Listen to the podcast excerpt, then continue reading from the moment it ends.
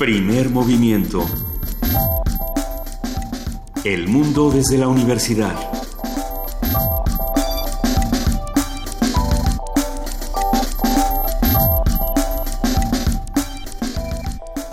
Siete de la mañana con cuatro minutos. Yo soy Juana Inés de esa en ausencia de Miguel Ángel Quemain, que está de vacaciones, y está conmigo Luisa Iglesias. ¿Cómo estás? Y en presencia de Miguel Ángel Quemain también, querida Juana Inés. Sí, Aquí también, estamos. pero, pero aquí, pero nada más que nada más que sepan que está de vacaciones. Le mandamos un abrazo. Que no lo tenemos Ángel. escondido debajo de la mesa, que nada de esas cosas. ¿Cómo te fue el día de ayer, querida Juana Inés, entre lluvias nocturnas y demás sucesos que ocurrieron en nuestro país y en el resto del mundo? Pues entre lluvias nocturnas y, y bueno, es que ya la lluvia se ha convertido en, en- en el enemigo de todos los funcionarios que no saben hacer su trabajo ¿no? y que terminan diciendo, no, bueno, pues es que yo no sabía que iba a llover tanto. Oiga, señor, llevan diciendo lo mismo desde el siglo XVII, ¿no? Eh, ahí. Sería hora de que ya se dieran, se dieran cuenta de que así llueve, pero bueno. ¿Qué funcionarios hacen y qué funcionarios no hacen su trabajo? Vamos a tratar de responder esto también el día de hoy aquí en Primer Movimiento. Creo que muchos eh, hemos discutido y hemos estado siguiendo la noticia, por supuesto, del socavón, del Paso. Express. Y pues se habla de, de- de ya una pues toma de responsabilidades que van a ver si fueron tres funcionarios o no. Eh, en lo que se de- decide si sí o si no, no se dan los nombres para que se siga discutiendo todo este tema. Y pues vamos a ver quiénes hacen las cosas y quiénes no las están, no las están haciendo, pero el problema es que mientras tanto, hasta dónde nosotros nos vamos a enterar de lo que, de lo que está ocurriendo con fallas como estas, tan profundas en la ciudad y en otras partes del país. y que ponen en riesgo a tantas a tantas personas de tan diferentes es. maneras porque bueno además ese dinero que que se usa mal en las obras o que se o que se escatima directamente pues se va a algún sitio y acaba afectando a un montón de personas Eh, y bueno, y además viendo notas como la, la de días de recientes eh, del primer ministro de Pakistán, a quien dijeron no, no lo vamos a dejar seguir en el gobierno porque tiene acusaciones de corrupción y una persona que tiene acusaciones de corrupción no tiene por qué estar en un puesto de representación y uno piensa, si lo tienen tan claro en Pakistán, ¿por qué a nosotros no nos puede quedar claro? A mí lo que me encanta es que llevas muchos días diciendo vamos a hablar de Es Pakistán. que Pakistán... Hay que hablar de Pakistán. Hay que hablar de Pakistán porque, bueno, hay que hablar de, de quiénes sí lo están haciendo y cómo le hacen, porque a, porque a nosotros no, por qué no lo logramos nosotros si tenemos evidencias, si tenemos los pleitos ya muy, muy avanzados. Pero bueno, Si Juana Inés dice vamos a hablar de Pakistán o fijemos nuestra mirada en esta parte del mundo, por algo es, es importante y por lo mismo lo haremos esta mañana, eh, pensando en cómo atender las necesidades de nuestra ciudad y de lo que puede ocurrirle a nuestra ciudad, aparece esta nueva novela de Antonio Malpica conocida como Apocalipsis Island México. Apocalipsis en la Ciudad de México es esta novela que, bueno, el escritor mexicano conocido para jóvenes, no tan jóvenes, para niños y no tan niños, acaba de estrenar y esperemos que en este martes de villanos la disfruten tanto como la estamos disfrutando nosotras. híjole, martes de villanos. Eh, uf, ahorita van a ver por qué, porque lo vamos a platicar en nuestra mesa también. En los miércoles de nutrición, la maestra Rocío Fernández, consultora en nutrición y ciencia de los alimentos, propone revalorar la dieta tradicional mexicana, algo que hemos hablado en diferentes ocasiones y desde diferentes puntos de vista, desde la importancia de la milpa hasta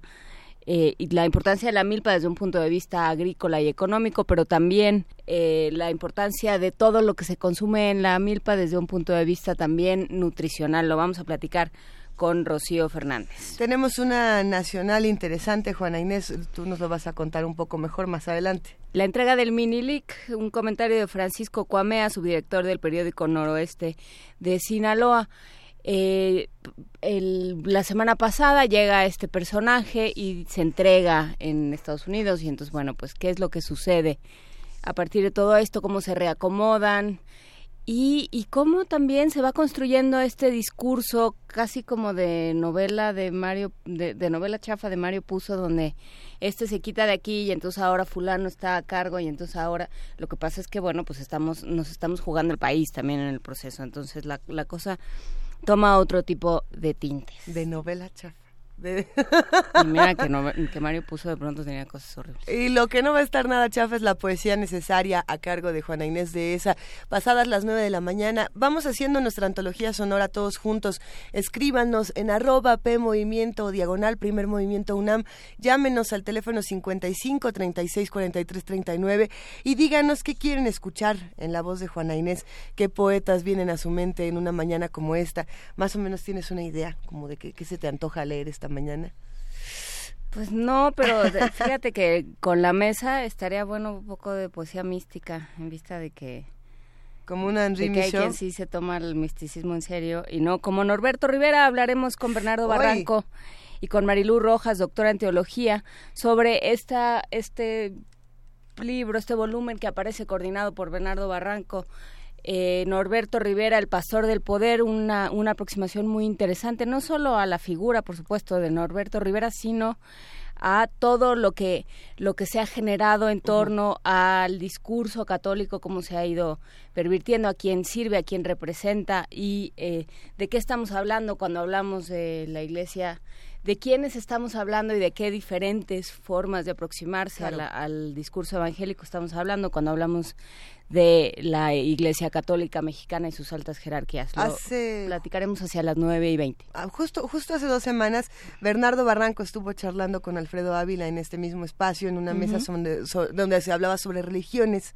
muchas, las muchas religiones que hay en nuestro país, y, Bernardo nos adelantaba ya la publicación de este libro. Está nuevecito, lo ha estado eh, discutiendo en diferentes espacios, pero bueno, vamos a ver qué nos cuenta aquí en Primer Movimiento. Quédense con nosotros de siete a 10 de la mañana. Ya se encuentra en la línea Dulce Wet, jefa de la discoteca de Radio UNAM. ¿Cómo estás, querida Dulce? Buenos días. ¿Qué tal? Muy buenos días, perdón. Muy buenos días, primer movimiento y equipo.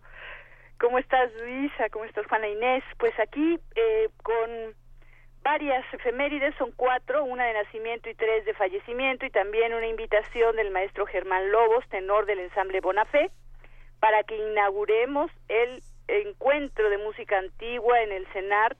Estos conciertos se llevan a cabo en el Auditorio Blas Galindo. El primero empieza el próximo 6 de agosto.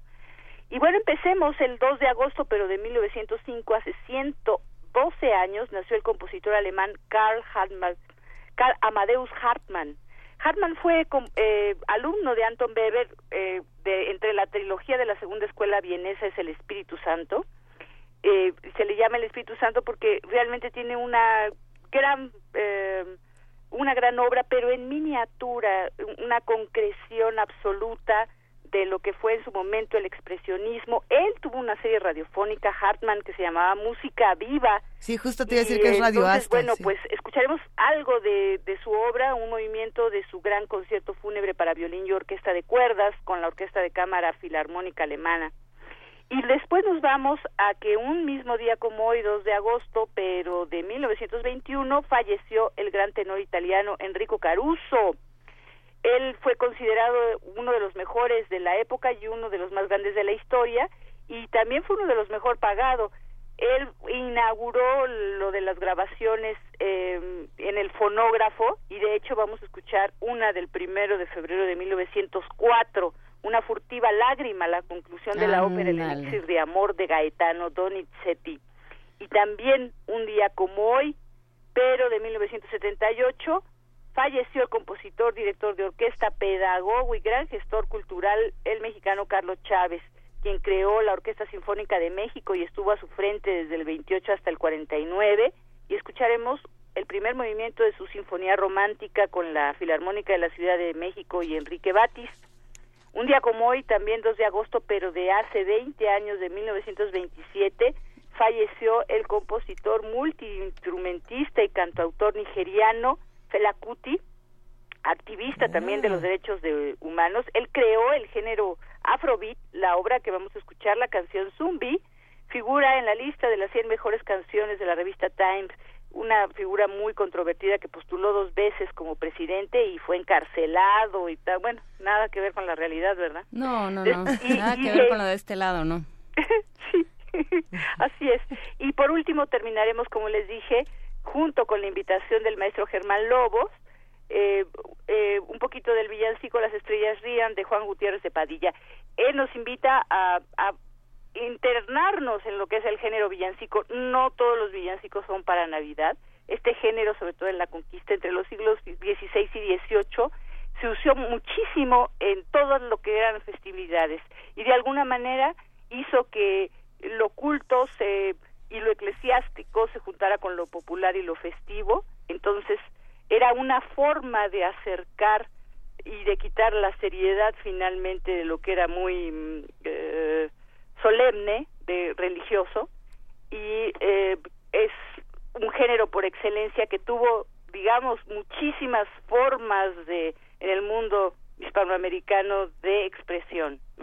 Y de hecho el programa que interpretan, y ustedes escucharán en la invitación, pues tiene villancicos en distintas lenguas indígenas, además del castellano. Excelente, querida Dulce Wet, pues nos encanta esta curaduría. Por ahí, hablando de Fela Cuti y de Zombie, precisamente vamos a hablar de, diferentes personajes en este programa, así que viene, viene muy a cuento esta curaduría esta mañana. Que sí, sí, yo también, viendo precisamente lo de ayer de Venezuela, decía, bueno, caramba, qué coincidencia.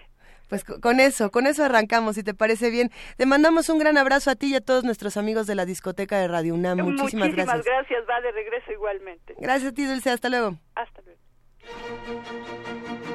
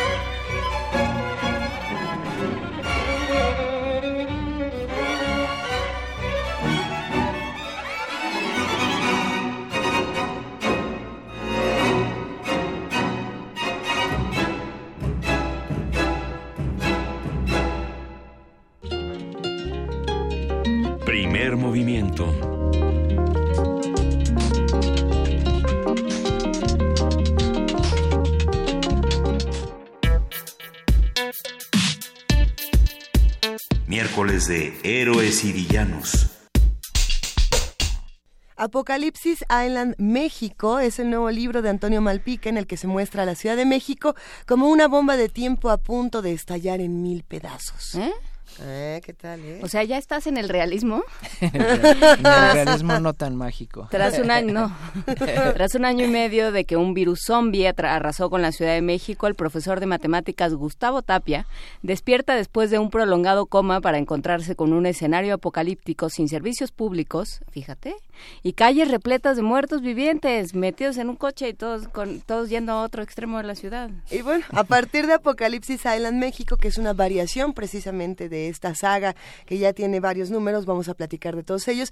Vamos a hablar con el escritor mexicano, a quien ya escucharon aquí en la cabina, Antonio Malpica, sobre la novela de zombies, sobre todo este género que ha sido principalmente explorado en cine, eh, cuál es su tradición, cómo se adapta a la vida chilanga y qué propone Apocalipsis Island México. ¿Cómo estás, Antonio? Buenos días. Bien, Luisa, ¿qué tal? Juana Inés, ¿cómo están? Un abrazo. Eh, creo que estamos emocionadas con, esta, con, este texto. Eh, sí, hay, bueno, hablaremos un poco de lo que está ocurriendo en la Ciudad de México, pero me gusta pensar en, en cómo arranca eh, en esta novela en particular, en cómo despierta Gustavo Tapia de pronto en un espacio que no sabemos bien a bien qué es, que está muy sucio, que huele muy mal, que se siente como si fuera el infierno. y que, esas linduras. Y que nos recuerda mucho a la tradición, sobre todo más contemporánea de, de los zombies, pensando en, Walking Dead en 28 días después, en la parte novelada, no tanto en la parte cinematográfica, ya platicaremos por qué, de los personajes que se despiertan en un lugar y ya no saben qué pasó. Y, tenemos que reconstruir todos juntos qué fue lo que ocurrió para llegar hasta este momento tan dramático, ¿no? Porque Gustavo Tapia tiene su, hoyo en, la panza, es un personaje complejo que además está acompañado de una serie de seres, no solamente los zombies, eh, de seres interesantes. Cuéntanos más, estoy, emocionada. ¿Qué eh, ¿En dónde llega Apocalipsis Island México? Pues sí, ocurre en algún momento de, de, estos tiempos modernos. ¿verdad? Como en un mes. Quién sabe en qué momento exactamente. Pero se supone que sí, el, el virus cae aquí en la ciudad en algún momento. Se supone que parte de la idea de que en, en el mundo ya empezó, ¿verdad? Pero pues aquí en México también revienta bonito con uno o dos brotes y de repente se hace el cochinero, por supuesto. Y, y pues sí, el, el, el, personaje, no, no diría el protagonista, quién sabe, porque de pronto me gusta más pensar en Mala Sangre como, como la protagonista principal, porque es, es la badass de, de la novela, es la, es la que la, que, la que parte el queso y, y, y, y, Tapia pues es más bien como una especie de, de cronista de, de, lo que está pasando, ¿no? Es decir, pues la cámara lo sigue un poquito a él, pero creo que es más mala sangre, una chava de 16 años que se tiene que, que volver pero tremenda por, por lo que le pasa, ¿no? Y, y como dices, pues despierta, pero después de un año y medio, y o sea, imagínate en qué condiciones, ¿no? Y, y justo cuando despierta, pues se le aparece su primer zombie y, y, y tiene que ponerse las pilas, ¿no? Pero ¿qué sabemos, por ejemplo, de, Gustavo Tapia antes del evento? Pensando en que es un maestro, y eso es algo que a los que estamos de este lado nos, llama mucho la atención, que, que, este virus se desata eh, en el colegio con una mordida. Sabemos que, que muchos de los alumnos por ahí todavía están dando la vuelta en la novela como recuerdos, pero también como como integrantes. Eh, ¿Por qué elegir a estos personajes, a los jóvenes, como, como actores tan interesantes en las novelas cuando estamos acostumbrados a que, a que los rudos, los rudos ya son eh, medio grandes, se parecen todos a Mickey Rourke, eh, en fin. Pues, pues a mí me gustaba el personaje de, de Tapia justo por, por el rollo de... Es personaje al que vuelves, ¿no? Eh, ¿En dónde? O sea, es un personaje no no genuino, o sea, no no exactamente Gustavo Tapia, pero este personaje del nerd empoderado, pienso en Más Gordo del Amor, eh, no vamos a hablar de tu otro trabajo con el que te ganas la vida de las computadoras y así, pero, eh, pero digamos, esta idea del nerd como héroe de acción, ¿no? Y de entonces, como alguien que está hecho para el escritorio, para las cuentas, para el, este, para la pluma, la pluma Vic en el bolsillo de la camisa, de pronto es el héroe de la película.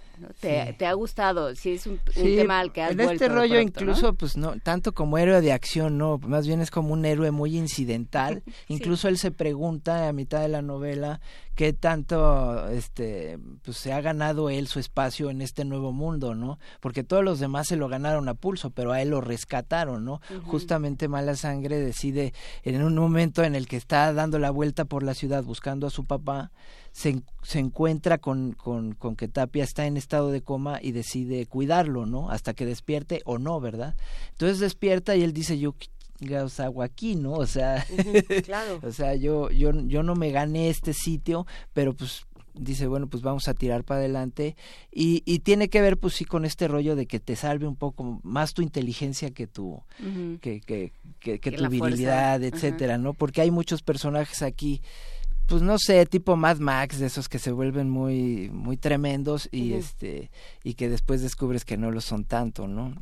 Entonces, pues sí, me, me colgué de Tapia y además pues esta condición de profesor, pues para darle como ese gustito, ¿no? De qué, qué pasaría si tú, yo, alguno de los que nos está oyendo, pues se despierta y dice en la torre, ¿no? Este, ahora lo que salvación de la humanidad.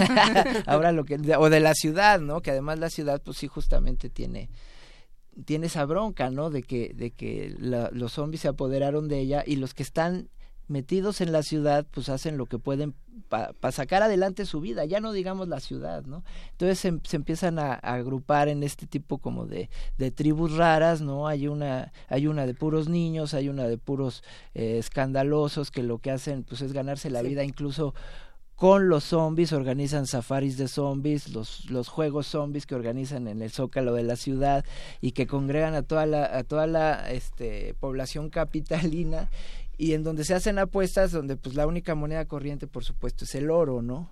Porque todo lo demás ya no sirve para nada. Pero eh, ahí surge una, una pregunta interesante, ¿de qué hablamos cuando estamos hablando de zombies? Y, y sobre todo en las novelas donde tenemos esta parte como eh, más de crear a, los otros personajes. Eh, acaba de fallecer recientemente George A. Romero, creo que todos lo tenemos muy, iba a decir fresco, pero precisamente no, lo tenemos muy zombie, ¿no? Para, para, gusto de George A. Romero, el creador de, de toda esta tradición cinematográfica cinematográfica y, y lo, hubiéramos invitado. Oh, pues, no estaría nada mal, pero en una de, de, sus entrevistas él dijo algo que me parecía muy valioso. Decía, cuando yo hablo de zombies, sobre todo en el cine, no estoy hablando de los zombies, o no me interesa hablar tanto de los zombies, sino del error y de la naturaleza humana. y, y, es una crítica, y bueno, en el momento de George Romero estaba criticando, por supuesto, el racismo en, en los Estados Unidos, que es un tema que pues ni de lejos se ha terminado. Estaba criticando la discriminación y la marginación a través de los zombies que que quedaban como el personaje más secundario, muy a pesar de lo visualmente impactantes que podían ser. ¿Qué se critica en, Apocalipsis Island México? ¿Qué estamos buscando? ¿Hablar de, de los humanos, de los errores de la ciudad? Porque la ciudad en sí misma es un personaje aquí. Pues fíjate que digo, para ser completamente honesto, pues esta novela es, es más de pitorreo, ¿no? O sea, es, hay poco terror, ¿no? El que te vas a encontrar ahí, digo, para que de una vez se vayan preparando, ¿no? Es una novela que se parece más a Zombieland que, que a Guerra Mundial Z, ¿no? Exacto. Entonces, pues de pronto a lo mejor... Otra cosa que a George Romero le hubiera encantado, por supuesto. Sí, este, y entonces eh, yo creo que a lo mejor habría que decir que es una novela más más una novela con zombies que una novela de zombies. O sea, como que la, a, la Ciudad de México se la cargó el demonio. ¿Por qué? De, un, de una u otra manera, pues fueron los zombies, ¿no? O sea, de pronto hubo un virus y, y, se atascó de, de locos en las calles queriéndote morder y eso es lo que pasó y entonces la gente incluso convive con ellos como si fueran una plaga, ¿no? Pues un poco más este difícil eh, de tratar que las cucarachas o las ratas, pero pero sí llegas a un momento en el, llega un momento en la novela en que te das cuenta de que de que sí sí puedes andar por la calle y nada más con un bat y con buena puntería puedes casi hacer tu vida como como siempre. Entonces de pronto no sé si haya crítica o no o haya no sé de pronto algún interés exacto de, de trasfondo pero pero creo que, que, que sí, ni hablar, te cuelgas de los zombies como, como ahora se vale hacerlo, ¿no? Como, como un congénero al que es válido volarle la tapa de los sesos, ¿no? Cuando yo era niño, los zombies eran estos tipos haitianos que, que no sé qué les daban y que ponían este, los de las plantaciones a, trabajar como esclavos, etcétera, ¿no? Que perdían su voluntad. Y ahora los zombies, pues son, son estos tipos que pierden la cabeza, que se te van encima y que así sea tu hermana o tu mamá, pues se vale agarrar lo que tengas a la mano y, y quitártelo de encima, ¿no? Básicamente ese es lo que hay, ¿no? Sí, bueno, algunos dirían precisamente que el zombie del vudú eh, se relaciona mucho más también con el asunto de la discriminación y de cómo los grupos más oprimidos utilizaban la, entre comillas, magia o, que, o, lo que sea que, que supuestamente... Los poderes ocultos. Para eh, rebasar precisamente esta, esta discriminación. En, en este caso en particular, a mí me llamaba mucho la atención el, el asunto de las tribus o de los pequeños grupos, que es donde siento que, que empieza como esta sátira, burla, crítica, cosa interesantísima de cómo nos organizamos en esta ciudad. ese es el problema que tiene Toño Malpica, que nunca te puedes dejar de reír. O sea, está, la cosa está tremenda, pero justo yo creo que no, no sé si hablar de crítica, porque no, yo no creo que en la novela haya crítica, en, en el o sea, digamos como una intención eh, de voy a mostrar eh, los grandes horrores del capitalismo y, a los, los, extremos a los que nos ha llevado la condición humana, el desarrollo salvaje, ¿no? Y la deshumanización, ¿no? No, no te veo así. Hasta los juegos del hambre tienen crítica, pero sí, pero lo que hay ahí es una enorme capacidad para reconocer el absurdo mm, y para utilizar el absurdo como eh, como un gran instrumento narrativo mm. para eh, para decir Sí, bueno, pero tampoco tanto. Qué bueno que viniste, Juanes. ¿verdad? Yo creo que ese es el, el gran, o sea, yo eso es lo que veo siempre en tus novelas, ¿no? Esta capacidad de, de reconocer el absurdo y decir, ay, bueno. sí, sí, ni tanto, ¿no? O sea, sí, y yo creo que es algo que de pronto descubren los personajes, ¿no? Te digo, hay un momento, casi una epifanía en donde el profe, ¿no? Horrorizado todavía por todo lo que está pasando en la ciudad, se desprende del cobijo de mala sangre, es un poco un, un spoiler, pero, pero vale la pena, este, y, y dice, bueno, pues tengo que sobrevivir y cómo le hago, ¿no? Entonces a su primer zombie dice, pues vamos a ver, o sea, ¿qué, qué es lo que me toca? Y sí, por supuesto, la primera reacción es echarme a correr, pues dice, pues no, no puedo, ¿no? Voy a tener que hacer lo que hacen todos. Y se da cuenta de que a veces es tan fácil como no vas a empujarlo y que se caiga de pompas y, y el otro intenta de nuevo y dice, bueno, de veras a esto llegamos, ¿no? A esta caricatura. Y pues eso es como que un poco lo que persigo, ¿no? O sea, finalmente eh, me parecía que era bastante eh, como no sé fuera de mí no ponerme a tratar de, de espantar y de y que la gente dijera qué horrible el escenario apocalíptico que nos espera no aquí el apocalipsis zombie pasó luego sí hubo por supuesto estuvo tremendo todo el mundo se pero ya estamos del otro lado. pero un año y medio después ya parece que hay una estabilidad rara no en donde pues sí puedes encontrar tu huequito, ¿no? Y si eres lo suficientemente hábil y, y te consigues una moto como esta chava y, y consigues gasolina y, y, das con los sitios en donde todavía hay alimento que no está echado a perder, pues ahí vas tirando, ¿no? Eh, ¿cómo, ¿Cómo llega Apocalipsis Island México a esta saga que ya tiene numerosos títulos, si no me equivoco, de Vicente García y de JD? ¿En, qué, ¿En qué se parece? ¿En qué no se parece? Eh, ¿cómo, ¿Cómo fue este asunto? Sí, pues ahí literal. Siempre tú vas muy derechito y luego algo pasa y te distraes, ¿verdad? en la vida. Y en las entrevistas. no, eso es otra cosa. Eso, eso déjanoslo a nosotros.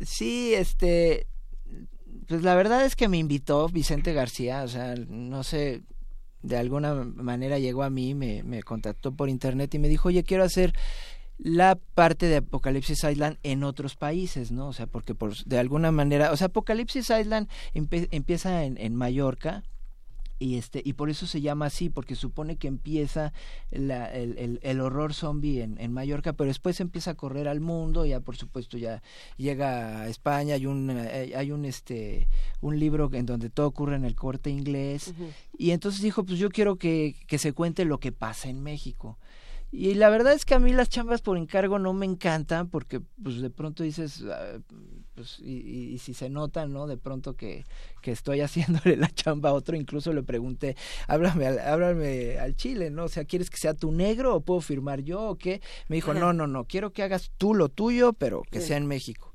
Entonces, pues yo me, me, arranqué por mi lado. La verdad es que, pues como dice Juan Inés, pues no, no pude zafarme de mí mismo y dije, pues es que no, no puedo más que irme por el humor negro.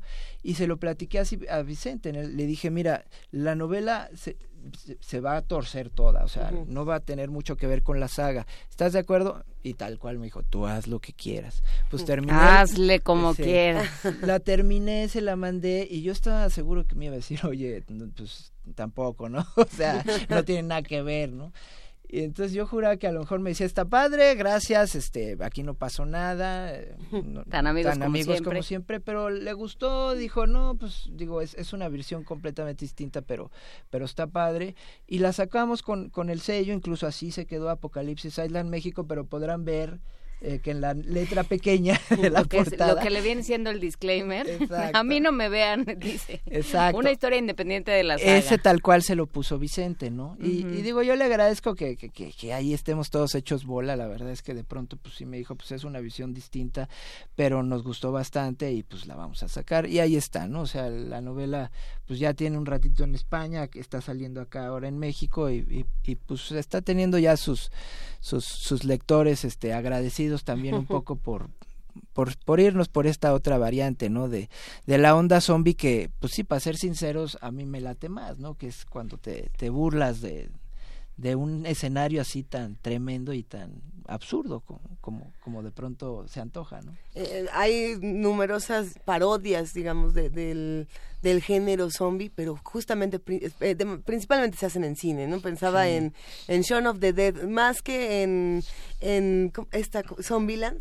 Shaun of the Dead tiene estos momentos increíbles, ¿no? Donde están decidiendo qué discos avientan y qué discos no les avientan a los zombies porque a lo mejor hay algún artista musical que les parece más valioso a, a, los personajes. Eh, pero, pero sí, justamente la comedia tiene que recaer en los personajes, no en los zombies. Eh, ¿qué, ¿Qué es entonces para ti un zombie? Porque todos tenemos la visión muy clara de lo que representa, por ejemplo, en la sociedad los vampiros con el despertar sexual y el miedo a, la, juventud. Y todos tenemos claro, por ejemplo, qué tiene qué pasa con los licántropos y las, y las transformaciones. Los zombies son un tema más complejo. Algunos dicen que principalmente en Estados Unidos y en Europa se relacionaban con la alienación de la sociedad. Para ti, ¿qué es un zombie en la Ciudad de México? ¿O cuáles son tus zombies? En la novela tendría que ser el, el tipo sin cerebro que, que, cuyo único motor en la vida es irse en contra de, un congénere, ¿no? Eh, no nos suena nada. Y lo, exactamente. Y, y, lo único que, que, rescata justamente la comedia es que el zombie actúa por motorcito, ¿no? O sea, tiene una sola eh, misión en la vida que es morderte el cuello o, abrirte la cabeza y sacarte lo que tienes dentro y, y, ya, ¿no? O sea, no hay modo de que, de que se organicen, de que hagan estrategia, de que de que crezcan, ¿no? Entonces, pues por eso es, es fácil, digamos, discriminarlos y, y maltratarlos y agarrarlos a patadas y, y, cortarles la cabeza porque si hay una deshumanización tremenda, ¿no? En, en, ya es la pura cajita, ¿verdad? eh, actuando por, por, por con, con voluntad propia, pero te digo, sin un razonamiento detrás. Entonces, por eso se vuelve, entre comillas, políticamente correcto, ¿no? Volarle la tapa de los sesos a, a tu mejor amigo, porque ya no es tu mejor amigo, ¿no? Nomás es el, el, el puro robotito que, que, que, actúa sin pensar, ¿no? Que no es lo mismo, por ejemplo, que si, si en una novela de terror, eh, no sé, se levantara sonámbulo tu, tu mismo mejor amigo, pues no se te, ocurre darle, ¿no? Pues dices, sí, tampoco es él, pero pues hay niveles y, y al rato despierta y vuelve a ser él, ¿no? Aquí ya se volvió loco, ya no es él, ni lo será, y, y, y todos contra todos, ¿no? Eh, a reserva de que ahorita hablemos de mala sangre, porque creo que es una, una decisión narrativa interesante, eh, ¿qué pasa? ¿Cómo, fue el proceso? O sea, a ti te dijeron una novela de zombies que sucede en la Ciudad de México y a partir de ese momento, ¿qué fue lo que sucedió? Ibas por el periférico y pensabas, ¿qué? Sí, bueno, mi proceso creativo es, es bastante eh, aburridón hasta eso, porque... ¿Haces Exceles? Eh, Eres como yo que haces Sí, sí, sí, o sea, pero, pero de pronto parto de esa premisa, así tal cual lo dijiste, eso fue, ¿no? Pero me, me esclavizo mucho frente a la, computadora hasta que no geste una idea que me parezca interesante, ¿no? Entonces sí, pero de todas maneras tienes que ir al banco, o sea, tienes que seguir tu vida. Sí. Entonces tienes que ir al banco, tienes que ir por los hijos a la escuela o lo que hagas y vas y, y le vas dando vueltas. Sí, claro. Y, y, y, todo eso es construcción también, sí, por supuesto. Luego estás construyendo en la fila del súper y, es tremendo porque avance, avance, avance, avance. Sí, pues mira, tenía que ser en la ciudad, pero además no se me antojaba para nada la idea del apocalipsis, ¿no? O sea, porque además fíjate que hace ya un rato, ya 17 años, yo escribí una novela de ciencia ficción que probablemente fue mi primera novela, este eh, seria, o sea, que, que, incluso se mereció ya ser publicada, digo, tuvo un tiraje nimio y etcétera, pero también me imaginé una Ciudad de México desolada, la novela se llamaba El impostor y este y, y, y, también era así un poco este escenario en donde las calles están desiertas, etcétera, pero ahí era otro tipo de virus que mataba ya, ¿no? O sea, te dejaba pelas y entonces era esto mismo pero sin zombies, haz de cuenta, ¿no? Entonces dije, pues retomar un poco eso, ¿no? Pero sin perder el sentido fársico porque porque sentía yo que, o sea, el, el, el elemento interesante, cachondo, divertido eran los zombies, ¿no? Entonces, pues sí, hay muchos zombies y, y, y, es parte de la vida cotidiana. De pronto te digo, pues hay quienes hasta viven de los zombies, ¿no? Entonces, pues tenía que ser en la Ciudad de México y tenía que ser con cierto tipo de personajes, por ejemplo, Mala Sangre, pues yo quería un personaje femenino así que, que, que fuera, eh, que, que, dijeras, este es de, de quítame allá estas pajas, o sea, que, que, que, que, que tú dijeras, bueno, ¿cómo, ¿cómo se convierte alguien en esto que, que es súper autosuficiente, que, que, que eh, dicta las reglas, que, que está siempre sola, pero, pero completamente eh, organizada bien su vida. Y pues si nos vamos un poco al origen, pues era una chava eh, en su momento obesa, que todo el mundo se metía con ella, entonces se tuvo que volver este muy ruda, ¿no? Desde antes del apocalipsis. Entonces. Pues si no me equivoco, Mala Sangre tiene un momento donde le dicen, te amo, Mala Sangre. Y ella dice, no, no, no, nada de que me amas. ¿eh? Si me dices que me amas, te me vas. Sí, sí, es, se vuelve un personaje que no acepta estos contactos. Sí, entonces, pues, pero incluso se empieza a conformar eh, con, con Tapia, con un, un chico que aparece ahí que porque además es, es, chistoso porque hay una especie como de, de tropa de batallón de puros niños porque los niños dicen como como nadie nos acepta pues vamos a hacer nuestra propia tropa. Como la cruzada de los niños. Sí sí. un poco como estas banditas que se hacían por ejemplo en en este en la ciudad de Dios si se acuerdan así que hasta los chavillos te dan más miedo que los grandes no este estos también el señor de las moscas. El claro el señor de las moscas por supuesto. Entonces pues ahí en ese batallón el, el comandante decide que, que los va a nombrar a todos por el apellido. Entonces cuando uno de ellos se sale lo corren por calamitoso, se le queda el apodo de, de, su nombre que es Urquiza y siempre está queriéndose pegar a mala sangre, ¿no? Así como perrito faldero. Entonces se vuelve un personaje muy importante porque todo el tiempo está queriéndola cortejar, ¿no? Para que le dé chance de, de, de hacer equipo con ella y ella todo el tiempo le dice, pues yo no necesito hacer equipo con nadie, ¿no?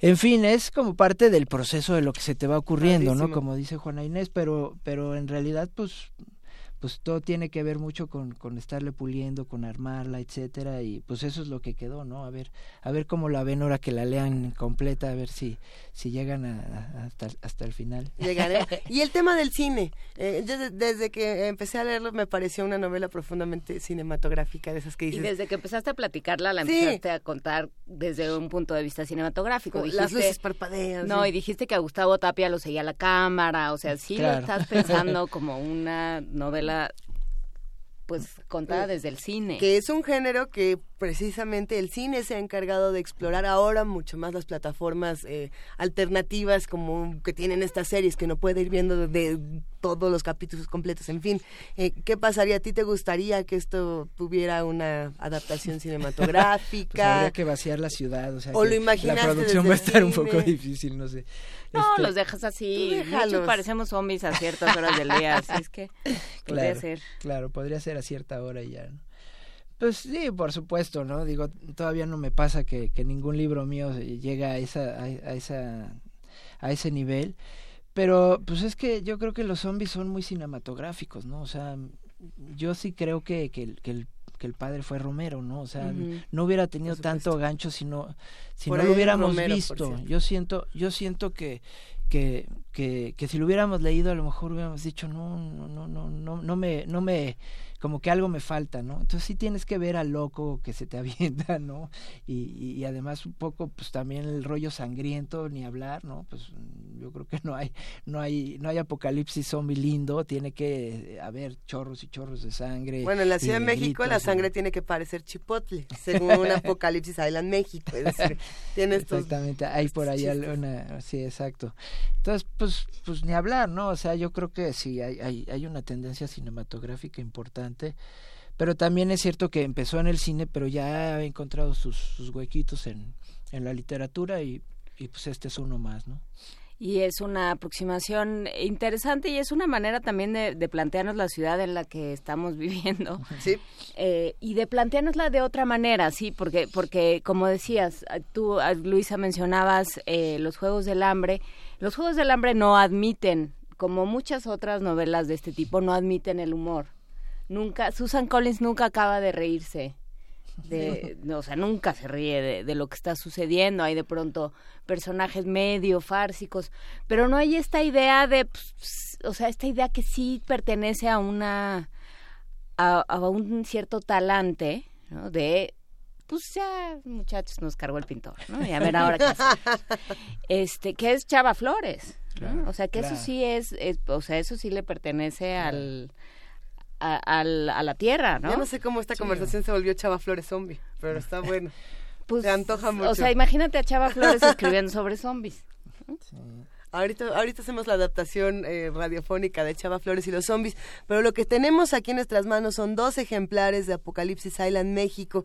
Finalmente, el Apocalipsis llegó a México en esta historia independiente de la saga, que pueden encontrar en, en diferentes librerías, pero nosotros regalamos dos y si no me equivoco lo hacemos por Twitter con el hashtag Apocalipsis Island. Con ese se pueden llevar uno de estos dos libros, su nombre completo a las dos primeras personas que nos escriban y nos respondan nada, así solito así solito, este... O que ¿Cómo se llama la personaje? Ya dijimos. ándale, ¿cómo se llama la persona? Lo dijimos varias veces. Y a lo mejor el apellido del profesor y ya está, ¿no? Venga. Ah, no, bueno, tú sí ya eres una cosa muy tremenda, ¿eh? Tenemos un ejemplar que vamos a regalar con el hashtag... Tenemos dos Sí, sí, sí. Que vamos a regalar con el hashtag Apocalipsis. Venga, ¿dónde, si no si no alcanzan la novela por acá, donde la encuentran? Eh, en cualquier librería, ah, si no se la llevan en... primer movimiento. Sí, pues sí, se supone que ahorita, digo, como la distribuye Océano, eh, pues sí, este, creo que Excelente. pronto sí, sí la encuentras en, en los sitios comunes, ¿no? ¿Y cuáles son tus próximos planes macabros, Antonio Malpica? Pues ya O no tan macabros, tú dirás. No, pues sí son un poquito macabros porque ya este año sale el quinto volumen de mi saga de terror. Esa no tiene tanto humor, efectivamente, pero sí, ya, ya este año, ya después de 10 años de haber empezado esta aventura, ya se le ve el fin, a ver qué tal, ¿no? Esto, esto ¿Al lado oscuro? Sí, sí, ¿tú crees? El libro de los héroes ya llega, llega a su fin, eh, ya estamos trabajando en, en todo lo que implica eso. La idea es que salga por ahí de octubre, ¿no? Para Filig que ya esté, eh, ahí sí ya... ¿La idea es que salga por ahí de octubre y estás aquí sentado? Sí. ¿Tú ya acabaste de escribir? sí, bueno, es que esa ya está ah. entregadito, sí. Digo, porque si no... Estoy aquí sentado, pero escribiendo mientras ustedes hablan, ¿no? Excelente. No, este, sí, ya está entregada, ya, ya, ya terminamos la edición, también fue, tuvo su proceso arduo. Y, y, bueno, pues ahorita ya estamos más bien, en, te digo, en el rollo de qué vamos a hacer, ¿no? O sea, cómo va a ser la despedida, va a haber mariachi y golondrinas, no sé. Puedes venir a despedirte, esperamos y nos vemos eh, en la FIL de Guadalajara, que estaremos por ahí Órale, qué platicando sobre el lado oscuro. Gracias, qué bien. Muchísimas gracias, Toño Malpica. pregúntese hasta qué punto somos zombies, quiénes son los zombies de la Ciudad de México. ¿Qué, ¿Qué pasaría si un día despertamos y resulta que ya todo se fue al demonio? Vamos, vamos a ver, todo eso podría estar más cerca o más puede lejos. Ser mañana, ¿no? puede ser dentro de 10 minutos. Pero bueno, por lo pronto, Dulce Wet, la curadora de la discoteca de Radio UNAM, nos dejó esta canción de Fela Kuti, precisamente Zombie. Uno, para, para hablar del fallecimiento de Fela Kuti hace 20 años y dos, porque bueno, pues el tema nos lo requiere. Muchísimas gracias, Toño Malpica. Nos vamos con música. Gracias a ustedes. Muchas gracias.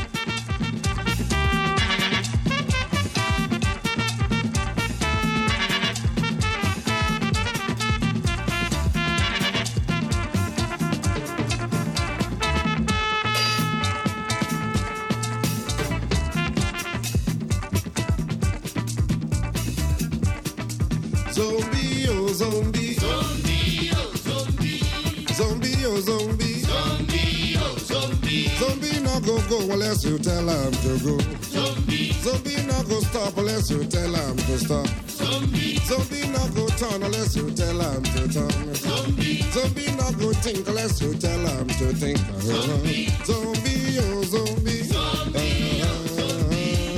Zombie, oh zombie. Zombie, oh zombie. Zombie no go go unless you tell him to go. Zombie. Zombie no go stop unless you tell him to stop. Zombie. Zombie no go turn unless you tell him to turn. Zombie. Zombie no go think unless you tell him to think. Zombie. Zombie, oh zombie. Zombie, oh zombie. Zombie, oh zombie. Zombie, oh zombie. Tell him to go straight. Na joro jara joro. No break, no jam, no sense. Na joro jara joro. Tell him to go kill. Na joro jara joro. No break, no jam, no sense. Na joro jara joro. Tell him to go quench. Na joro jara joro. No break, no jam, no sense. Na joro jara joro. Go and kill. Go and die. Go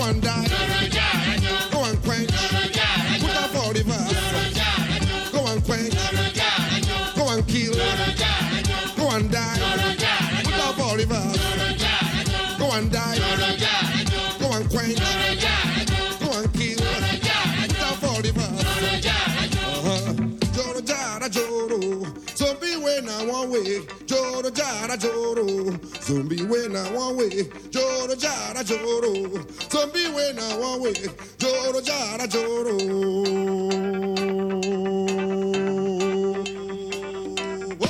Attention, big match, slow match, left turn, right turn, up turn, double up, salute, open your hat, stand at ease, fall in, fall out, fall down, get ready, attention, quick slow match, left turn, right turn, double salute, open your ease, fall in, fall out,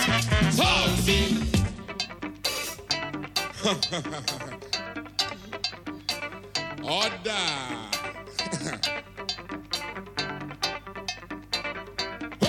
Attention, quick slow left turn, right turn, button, double up, spring zombie. and properties falling, zombie. fall out, fall down, zombie. get ready, attention, zombie. quick match, slow match, left on, right on, about on, double on, salute, open your hand, properties falling, zombie. fall out, fall down, get ready, hot.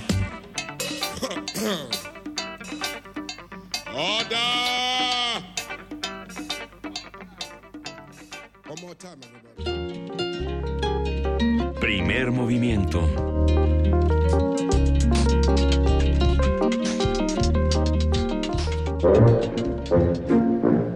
Nutrición y activación.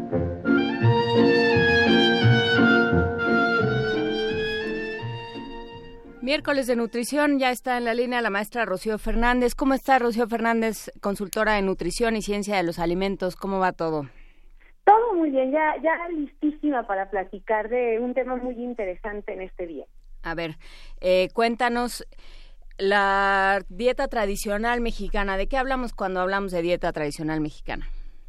Mira, esta pregunta es muy importante porque a veces no lo tenemos muy claro y además la dieta tradicional mexicana en los últimos años se ha ido abandonado. Entonces cada vez eh, desconocemos eh, más los elementos importantes que la integran. Para ponerles un ejemplo, el año pasado en el programa Universitario de Alimentos hicimos una serie de televisión Y, y entonces realizamos un sondeo en un punto de la Ciudad de México y justo le hacemos esta pregunta a las personas, ¿qué es la qué, qué elementos identificas de la dieta tradicional mexicana? Y a las personas les costaba trabajo hacerlo. ¿No? Eh, generalmente se relacionaba y es natural con, con las fritangas, ¿no? Con, con los tamales fritos, con las gorditas de chicharrón, eh, incluso con los refrescos, tal vez porque hoy en día se está convirtiendo en la dieta tradicional eh, de- del México actual, ¿no? Pero, pero cuando hablamos en términos de nutrición de la dieta tradicional mexicana, nos referimos a, a aquella que estuvo presente eh, durante muchos años, mm, digamos desde de 1980 hacia atrás, ¿no? Una dieta que es el producto del, mestizaje de varias culturas y en la que predominaban los elementos mesoamericanos, ¿no? Esa es la dieta tradicional mexicana. ¿Y, y qué? ¿Estás ahí, Rocío? Sí, sí, Ah, sí, aquí es estoy, que aquí de estoy. pronto como que se oyó un, un silencio muy... Muy Eh, abrupto. y entonces, a ver, entonces, ¿de qué hablamos? Hablamos de maíz, por supuesto. Claro, hablamos de maíz, Ujú. pero tenemos que pensar en, en, en estos maíces nativos, que Ujú. en estas 59 razas de maíz nativo eh, eh, que aún se siembran contra, muy, a pesar de que existen muchas barreras para ello, aún están presentes y que además tienen usos especiales en nuestra ga- gastronomía. Es decir, no estamos hablando de, de, de- del maíz que se usa en la gran industria alimentaria o del monocultivo eh, o solo del monocultivo eh, que prevalece en, en, en los estados en- agrícolas del norte del país, ¿no? Estamos hablando de eh, en, en el centro de México, por ejemplo, del maíz cacahuacintle, que es un maíz de especialidad para las gorditas de la villa o para elaborar el pozole, Así o del maíz bolita, que es otro maíz de especialidad en Oaxaca para la tlayuda, o, o del maíz harinoso de ocho, que es para la elaboración de unas galletitas en el norte de México, en Sinaloa, que se llaman coricos. Estamos hablando de este tipo de maíces, que además eh, pueden ser de distintos colores, de distintas texturas, por lo tanto hay una variedad de nutrimentos presentes en estos maíces. A ver, pero ¿cómo le hacemos para reconciliarnos con toda esta dieta tradicional mexicana? Además de, de hablando contigo, que ya se nos está antojando. está el todo. maíz, está también eh, ciertas quelites, también. Exacto, los quelites también. Eh, esta es una pregunta importante que hacíamos en aquel sondeo. ¿Cuántos quelites conoces? Y, y a las personas les costaba trabajo. Y es natural que nos cueste trabajo contestar a esa Pues sí. pregunta. Eh, en principio porque nadie nos enseñó, muy pocas personas tienen la posibilidad de aprender qué es un quelite. Y Pero que hay bueno, muchos. Claro, hay muchos, porque creemos que quelite es, es ese quelite cenice, cenizo, que es un tipo de quelite que normalmente, no, al menos aquí en el centro de- del país, eh, nos eh, está disponible eh, en las quesadillas o donde venden tlacoyitos y demás, pero ese es solo un tipo de quelite. Eh, son las hierbas tiernas comestibles, donde incluso se incluyen flores. Eh, la flor de calabaza, pero también están las verdolagas, eh, los berros, eh, y un sinfín, fíjense, se supone que, que hace unos años más o menos se consumían unos 200 o 300 quelites en, en, en, eh, en las distintas regiones del país, porque son, son hierbas que además eh, varían dependiendo del lugar donde estemos, ¿no? Sin embargo, ahora no pasa de 40 variedades de quelites. Esto nos habla de cómo sí se ha ido perdiendo esta dieta tradicional mexicana, ¿no?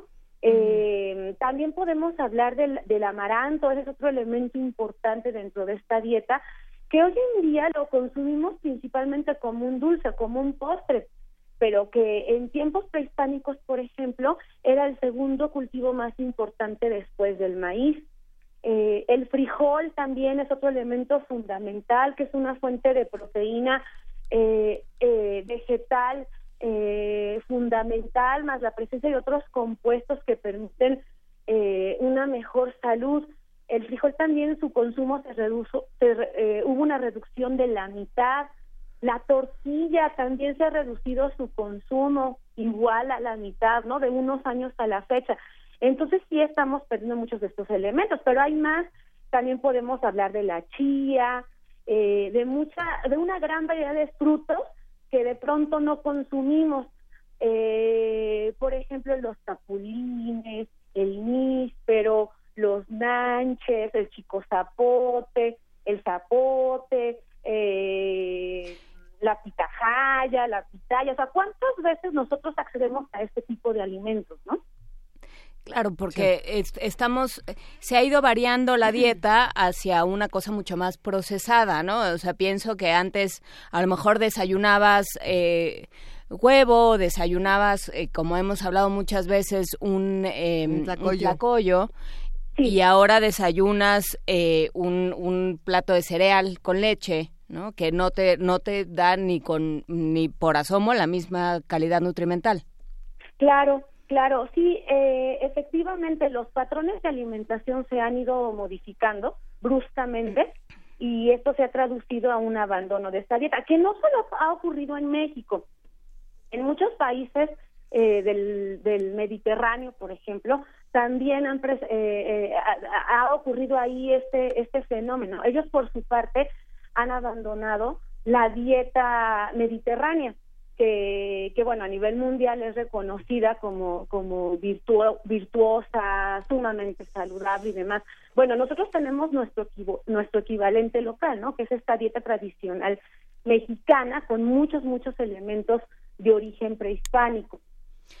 Pues entonces queda hecha la invitación para desayunarse un tlacoyo, para recurrir, para desatanizar, por ejemplo, a la tortilla, a los frijoles, ¿no? Y a aprender, si quieres lo, lo platicamos un poco co- con un poco más de calma en nuestra en la próxima intervención dentro de dos semanas, Rocío, eh, Claro que para sí. decir qué- en qué qué combinaciones, en qué porciones y de qué manera se puede aprovechar mejor esta y recuperar esta dieta tradicional mexicana. ¿Te parece?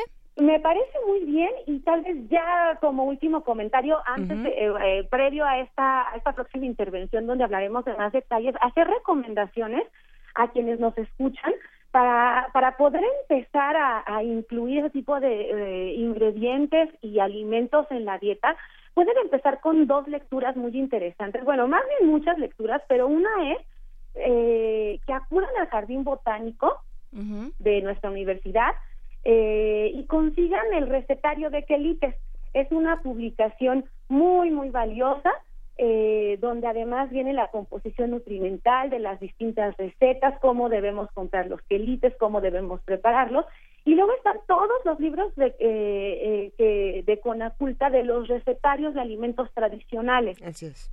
Entonces, bueno, eh, esto los pueden conseguir en Educal, así que eh, tenemos ahí unos elementos para empezar a hacer algo para alimentarnos mejor. Perfecto, pues muchísimas gracias, Rocío Fernández, consultora en nutrición y ciencia de los alimentos. Platicaremos dentro de 15 días. Así es, nos, nos escuchamos pronto. Un abrazo, hasta Muy luego. buen día, hasta luego. Primer movimiento. Hacemos comunidad.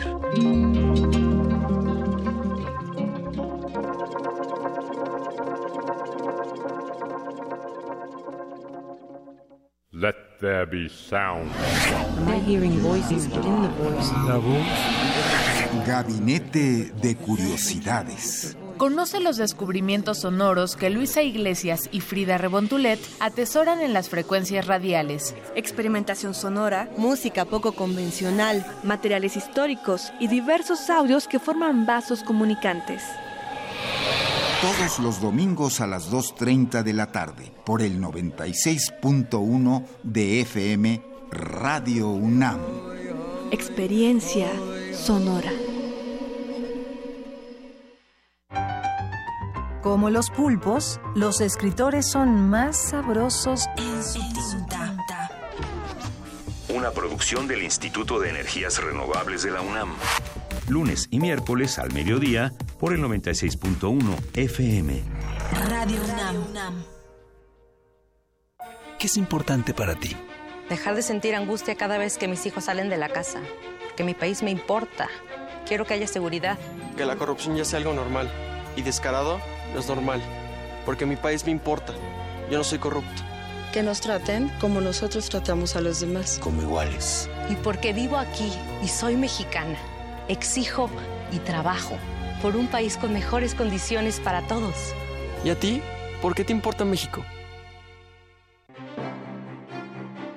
Museo de Arte Carrillo Gil abre sus puertas a una muestra histórica, Orozco y los Teules, que recrea la exposición de 1947 del pintor y muralista José Clemente Orozco sobre la ocupación española de lo que hoy es México y que se montó en el Colegio Nacional. 43 de las 60 pinturas, dibujos y acuarelas que se exhibieron entonces están hoy en la muestra. El Museo de Arte Carrillo Gil se encuentra en Avenida Revolución 1500, San Ángel.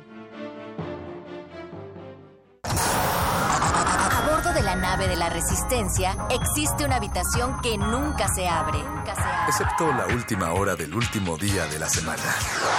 Ahí- Ahí vamos a reírnos del mundo, a demoler los muros con canciones, a bailar en la posición que queramos. Todos eligen la música, todos la disfrutan. Todos la bailan. El Buscapiés. Tú eres el alma de esta fiesta. Viernes, 22 horas. Por el 96.1 de FM. Radio UNAM.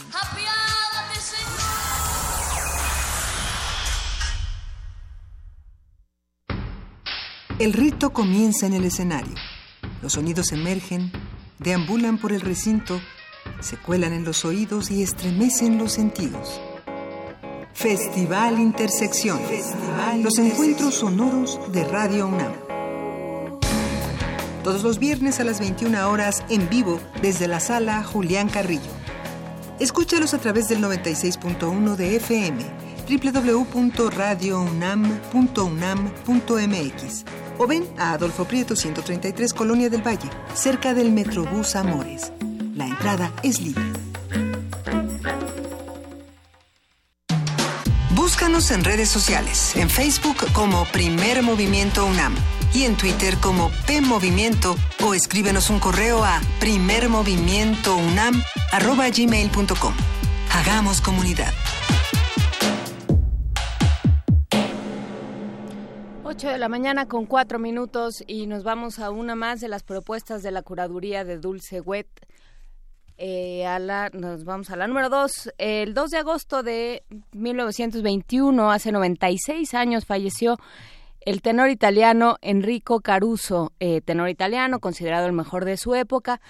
Y bueno, pues alguien, a, alguien a quien a quien conocemos por por su voz y por todo lo que implicó y por todo lo que lo que dejó en términos de la de la ópera como como espectáculo de masas. Vamos a escuchar de Donizetti de la ópera El elixir de amor, una furtiva lágrima, la conclusión.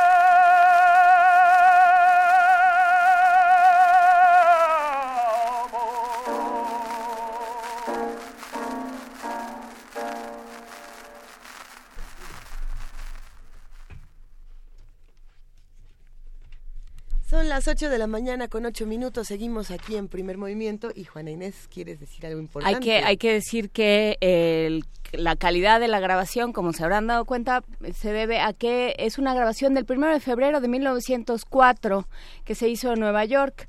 El disco es de 1900, no- se editó en 1998, el, ya en, versión de CD digitalizada, pero bueno, pues se sigue oyendo por ahí el, lo, lo que le llaman el hiss o el scratch. Y por supuesto es de Deutsche Grammophon. Eh, y al piano eh, está Christopher Henry Hudson Booth. Estas son las cosas que se pueden escuchar en Radio UNAM gracias a nuestros amigos de discoteca, gracias a Dulce Wet. Y bueno, pues sigan con nosotros, estamos en el 96.1 de FM, en el 860 de AM y en www.radiounam.unam.mx.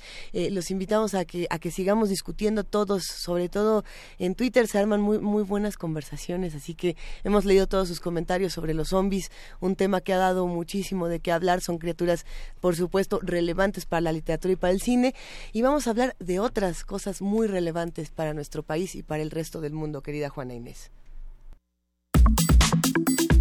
Nota del día. El día de hoy, Luisa Iglesias y todo el auditorio se va a llevar a cabo la ceremonia solemne de investidura como doctor honoris causa del, del maestro, bueno, del doctor Miguel León Portilla por parte de la Universidad de Sevilla. Es, eh, es una ceremonia de un enorme simbolismo, no solo por el trabajo de, de- del doctor Miguel León Portilla, sino porque, por lo que ha implicado su labor en términos de diálogo entre eh, la academia española y la academia mexicana y, y una especie no no del todo conseguida una un intento de reconciliación de las- los diferentes discursos, ¿no? A través de la visión de los vencidos, que es un texto que se ha leído muchísimo, que se ha es. traducido a muchísimas lenguas y que sigue siendo el gran em, el, el gran eh, volumen consultado de libros UNAM, el gran volumen de ventas, de, de- de mayores ventas en, en, libros UNAM, pues a través de la visión de los vencidos, León Portilla elabora esta, esta respuesta a un proceso de conquista salvaje eh, y de apropiación y de, y de extensión de una serie de eh, referentes culturales de los que todavía no estamos saliendo, hablaremos al rato con el doctor Bernardo Barranco. Pero bueno, por lo pronto vale la pena eh, como marco a esta a esta eh, ceremonia solemne que por cierto se va a transmitir por Radio UNAM a partir de la una de la tarde escuchar al propio León Portilla vamos a escuchar en su voz eh, del disco de voz publicado por Voz Viva de México El águila en el tunal sobre la piedra adelante El águila en el tunal sobre la piedra. Año 2 Caña, 1325. He aquí cómo vinieron a llegar los mexicas, chichimecas, allí al interior de los cañaverales, al interior de los tulares. Vinieron a poner término, vinieron a merecer tierras con todo lo que habían padecido. Fueron a llegar allí en el dicho año dos caña a Tenochtitlan. Allí estaba crecido el tunal, el Tenochtli. Sobre él estaba erguida el águila, allí daba gritos. Por esto ahora se llama allí donde llegaron Tenochtitlan, en el lugar del tunal sobre la piedra. Cuautli y Tlacuayan, en el lugar donde está devorando el águila. Aquí se numeran. He aquí los nombres de aquellos que llegaron. Tenochtli, Acacitli, Ocelopan, Ajatl, Ahuexotl, Xiuhcac, cargador del dios, Tenzacatetl, Xomimitl, Copil Teomama, cargador del dios, Cuautliyolqui. Estos fueron los mexicas que se acercaron. Eh, esto es, me- esta es la voz de Miguel León Portilla y si ustedes quieren seguir esta transmisión eh, será a partir de la una de la tarde por aquí por Radio UNAM 96.1 de FM, por supuesto habrá palabras de los de, tanto del rector Enrique Graue de la Universidad Nacional Autónoma de México como del eh, doctor Miguel Ángel Castro Arroyo, rector de la Universidad de Sevilla. Habrá una lectura del acuerdo. Se escuchará el himno universitario, que para quienes no lo saben es eh, Gaudeamos Igitur, y que lo interpretará el coro de la Facultad de música estará también el coro universitario estudiantil Estacato que hemos escuchado ya varias veces aquí en primer movimiento eh, y bueno, va a haber una serie de protocolos y una serie de ceremonias. Se dirá, creo que será muy interesante lo que diga eh, Miguel León Portilla. Habrá que habrá que escucharlo. Eso será, según este programa que estoy leyendo, antes de que todo se descarrile, porque de pronto todo se descarrila, eh, hablará eh, Miguel León Portilla, supongo que hacia la una y media de la tarde. Valdrá la pena escuchar lo que tenga que decir Miguel León Portilla de este reconocimiento, porque creo que eso es la parte interesante. Cómo alguien, un académico y un pensador del tamaño del doctor León Portilla, eh, recibe esto, percibe esto y hace una lectura de este tipo de homenajes. Así es que a partir de la una de la tarde en Radio UNAM, la, eh, la ceremonia solemne de investidura como doctor honoris causa del doctor Miguel León Portilla, si usted no puede estar ahí, pues puede estar a través de los micrófonos de Radio UNAM. Y vamos a despedir este segmento volviendo a las palabras de Miguel León Portilla en el disco Voz Viva de México de Miguel León Portilla, Creación del Mundo. Creación del mundo. Esta es la historia de la Tierra en aquel tiempo. Ha sido escrita porque no ha terminado el tiempo de hacer estos papeles, estas muchas palabras, para que los hombres mayas puedan ser preguntados si saben cómo nacieron en esta tierra, cuando el país llano quedó establecido. En el once Ajau Katun es cuando salió Ak Musenkab a poner vendas en los ojos de Oslahun Tiku, trece deidad. Pero ellos no conocieron su nombre. Esto sucedió después que fue creada la tierra. No sabían lo que había de acontecer. Cuando fue apresado Oslahun Tiku, trece deidad, por obra de Bolón Ticú, nueve deidad. Entonces será cuando bajen cuerdas y fuego, y piedras y palo, y sea el golpear con palo y piedra, cuando sea apresado Oslahun Ticú, trece deidad. Entonces será cuando se le rompa la cabeza y se le abofetee el rostro, y sea escupido y cargado a cuestas, y despojado de sus insignias y cubierto de tizne. Y el quetzal, el pájaro verde Yashum, sea molido y tomado como alimento juntamente con su corazón. Por obra de Yash Bolon gran nueve fecundador. Este se posesionará del decimotercero piso del cielo y hará que se disperse el polvo que se desprende de las semillas y la punta de la mazorca desgranada, el hueso del maíz aquí sobre la tierra, lugar de su corazón, porque Osla Ticú, trece deidad, no respeta el corazón del sustento. Primer movimiento. Hacemos comunidad.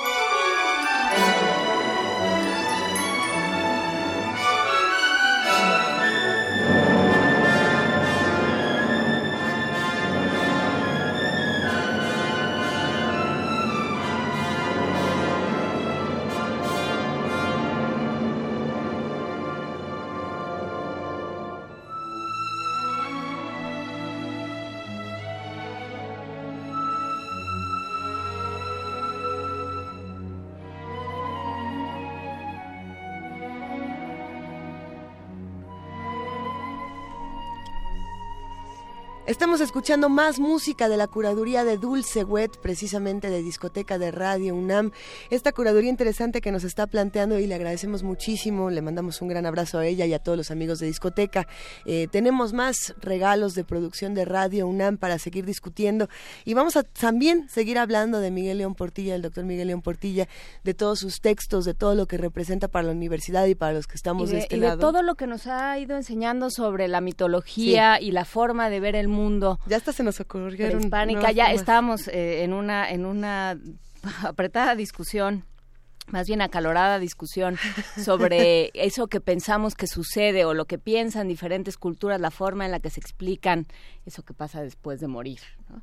Ahora que hablábamos de zombies, bueno, pues ahí eh, hay- esa es una interpretación, pero también está eh, está también la idea del Valhalla, está también esta, esto que mencionaba, porque todo venía a cuento de lo que dice eh, León Portilla en este texto que acabamos de escuchar sobre el décimo tercer piso del cielo, esta idea de que el inframundo tiene eh, o, o ese ese lugar al que va uno después de morir tiene diferentes estratos, también lo explora de alguna manera la Divina Comedia. Con Dante, por supuesto. Este, y hay muchas maneras de explicarse lo que sucede una vez que ya no pertenecemos a este mundo, una vez que nuestro corazón deja de latir, per- eh, somos de otra manera, ¿no? Entonces, bueno, pues un día de estos vamos a hablar sobre ese tema. Un día de estos pronto, porque pasando pronto. por el hinduismo, es- decíamos, los antropólogos probablemente tengan una visión interesante de cómo se comparan todas estas ideas de lo que ocurre después de la vida, dependiendo de las religiones, de las historias, de, de las civilizaciones. En fin, ¿por qué no nos cuentan ustedes qué piensan de, de estos temas? ¿Qué pasa después de la vida? Estamos en arroba P Movimiento, en diagonal Primer Movimiento UNAM y en el teléfono 5536 4339. Vamos a escuchar una producción cinematográfica que nos regala Radio UNAM, Gotas de Plata, sobre la banda sonora de la película Zabriskie Point. Esto vamos a ver es de mi- Miguel, Michelangelo Antoni. Antonini. Antonioni. Antonioni. ¿Por qué dije Antoni? Sí, Bueno, Antonioni. Gotas de plata. Gotas de plata.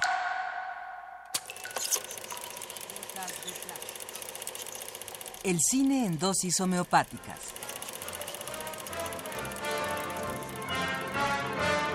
Con Carlos Naro.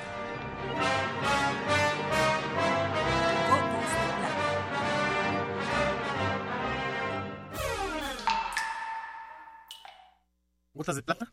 La música Pink Floyd Zabriskie Point.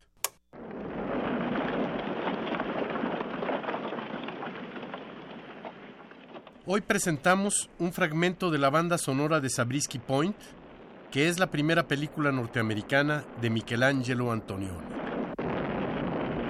Filmada en 1970, en esta película el gran director italiano nos acerca de manera notable a la juventud radical norteamericana de aquellos años. En este fragmento escuchamos el sonido repetido de la explosión de la mansión que se funde con la música de Pink Floyd, cuando en la pantalla vemos detalles, objetos y hasta un pollo volando en imágenes de proyección retardada que habitualmente llamamos cámara lenta, cuando en realidad la cámara corrió a mayor velocidad.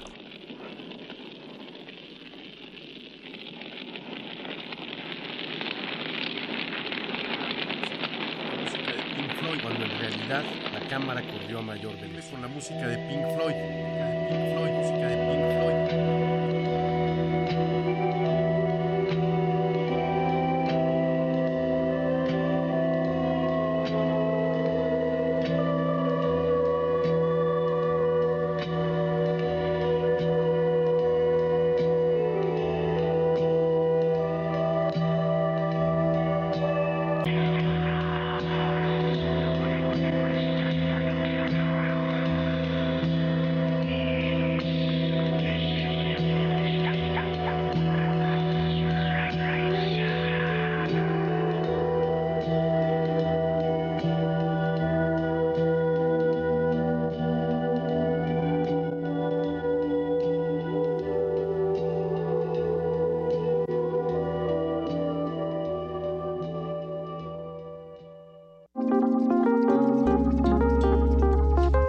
Primer movimiento. Hacemos comunidad.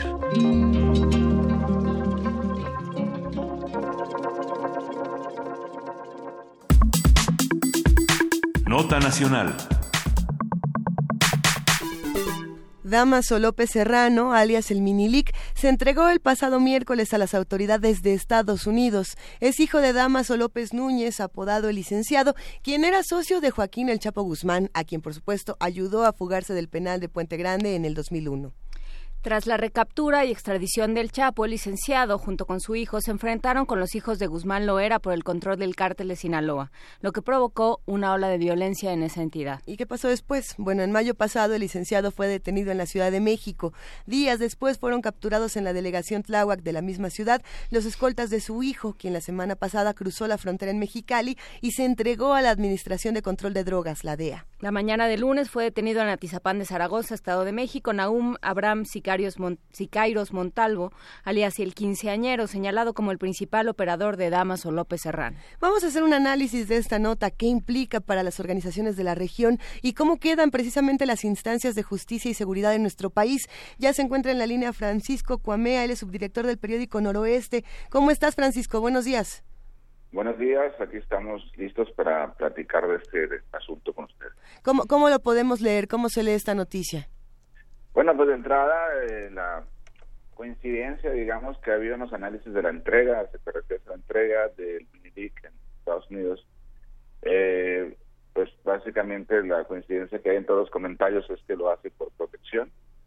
Finalmente es como la culminación de una derrota de unas facciones en pugna que desde el inicio de este año comenzaron con un pleito y que con la entrega de Minilic y la anterior detención de su papá, pues bueno, ya hay un ganador, digamos, en este pleito intestino.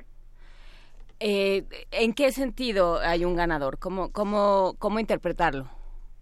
Bueno, como comentaban en, este resumen, eh, a inicios del año, eh, eh, los hijos de Joaquín Chapo Guzmán y Damaso López eh, Núñez, el papá, eh, empiezan una pugna, este, un pleito, pues, una guerra. Eso elevó mucho, digamos, los, los eh, números de homicidios. Ahorita, al lunes, al lunes rebasamos los mil homicidios, mil treinta y dos. Y eh, el asunto está en que, bueno, en esta guerra, pues, eh, eh, Chapo y, Damaso, pues tiene estos, eh, todos los meses de, de, este año, de lo de este año, hasta que detienen a Paz, allá en la Ciudad de México, ¿no? en, el centro del país. Y, eh, y ahora con la entrega de este muchacho, pues bueno, lo que significa es que pues están derrotados, están detenidos, se entrega el Minilic por protección, ¿no? Entonces, en consecuencia, ¿no? Este, la facción de Joaquín Chapo Guzmán, pues es la que queda como victoriosa en el terreno. Bueno, ah, eso lo, podemos decir hasta ahora, por, por, ejemplo, ¿no? Pero me quedo pensando qué representa la figura de Minilik y a quién estaba representando, quiénes quedaban de, de ese lado hasta que hasta que se entrega. No, pues mira, eh, en por el lado de los damas el, el fuerte, digamos, el papá, ¿no? eh, la figura de Minilik se, se, se, se hizo grande hace un par de años creo. Una nota que se filtró cuando bueno cuando recién cuando recién capturaron la recapturaron la primera vez a Joaquín Guzmán el Chapo entonces circuló una nota de que el mini Lee era el que lo iba a sustituir no sí. Pero esa fue una confusión total de los medios de comunicación del centro del país porque la referencia era al licenciado al papá ¿no? Uh digamos, aquí es conocido como una persona que es hijo de un de su papá, pues de Damaso López, me explico, no tiene o sea, es no un junior. ajá, exactamente, no se le conoce el poder y el control y la inteligencia, digamos, del papá, pues, ¿no? Sino es un junior, pues, ¿no? Entonces, digamos, de los Damaso son padre e hijo, pues, y obviamente los compinches que puedan tener, pero no es un cártel grande, ¿me explico? No es una organización, no es el cártel de Sinaloa, es una facción del cártel de Sinaloa, un departamento. es como si fuera el súper, es el departamento de chichonería, el departamento de carnes, el departamento de frutas y verduras, pues ellos estaban encargados del departamento. Y este y pues ya no están. Ok, bueno, pues así así es como podemos leer este asunto. ¿Qué va a pasar después? Pero algo que me llama la atención, que yo creo que hay que poner en la mira en el análisis, es cómo eh, eh, sea una táctica, sea una estrategia, lo que sea, cómo eh, las autoridades federales han estado encaminadas a perseguir y a detener y, a, lo que son las facciones, a los que pertenecen a la facción de los Damaso López. No sé si me explique. eh, para Damaso López Núñez detenido en Ciudad de México, luego los Guarura, los escoltas también en Ciudad de México, luego ahora se entrega, ¿no? Aquí operativamente ha habido muchos eh, movimientos de la Marina, de la Serena, de las autoridades federales en la zona del Dorado, que es la zona de influencia de estas personas. O sea, se ha observado así mucho interés por capturar a los damas o, afectar a los damas. Pero, ¿y los otros? ¿No? es la pregunta que nos hacemos de qué Sinaloa. Pues, o sea, en un pleito hay dos.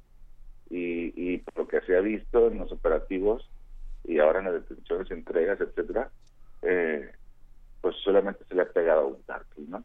Entonces, es como habría que preguntarle a las autoridades federales y qué pasa con nosotros, ¿no? ¿Por qué no persiguen a nosotros? ¿Por qué no asolan a nosotros también? ¿No? Entonces, lo que hacen es como golpear a un cártel para que quede uno, una facción de un cártel para que quede un victorioso y recobrar así la estabilidad, o sea, eh, que predomine, por el predominio de uno, ya se recobre el equilibrio de la zona y se bajan los niveles de violencia. Yo digo que así piensan y razonan las autoridades federales. O sea, frente a este discurso em, que, que, que, les, que les gusta tanto, al que recurren tantos, de se matan entre ellos, claro, es que, es que se están peleando el dominio de la zona, todas estas frases que, que ya se han convertido, por desgracia, en, en frases hechas y en clichés que nos repiten cada determinado tiempo las autoridades de seguridad, eh, no este está esta idea de bueno pues acabemos con unos que se queden otros y que entre esta este bonito estado de la Pax Narca no que también se ha convertido en una en una en un muy lamentable lugar común.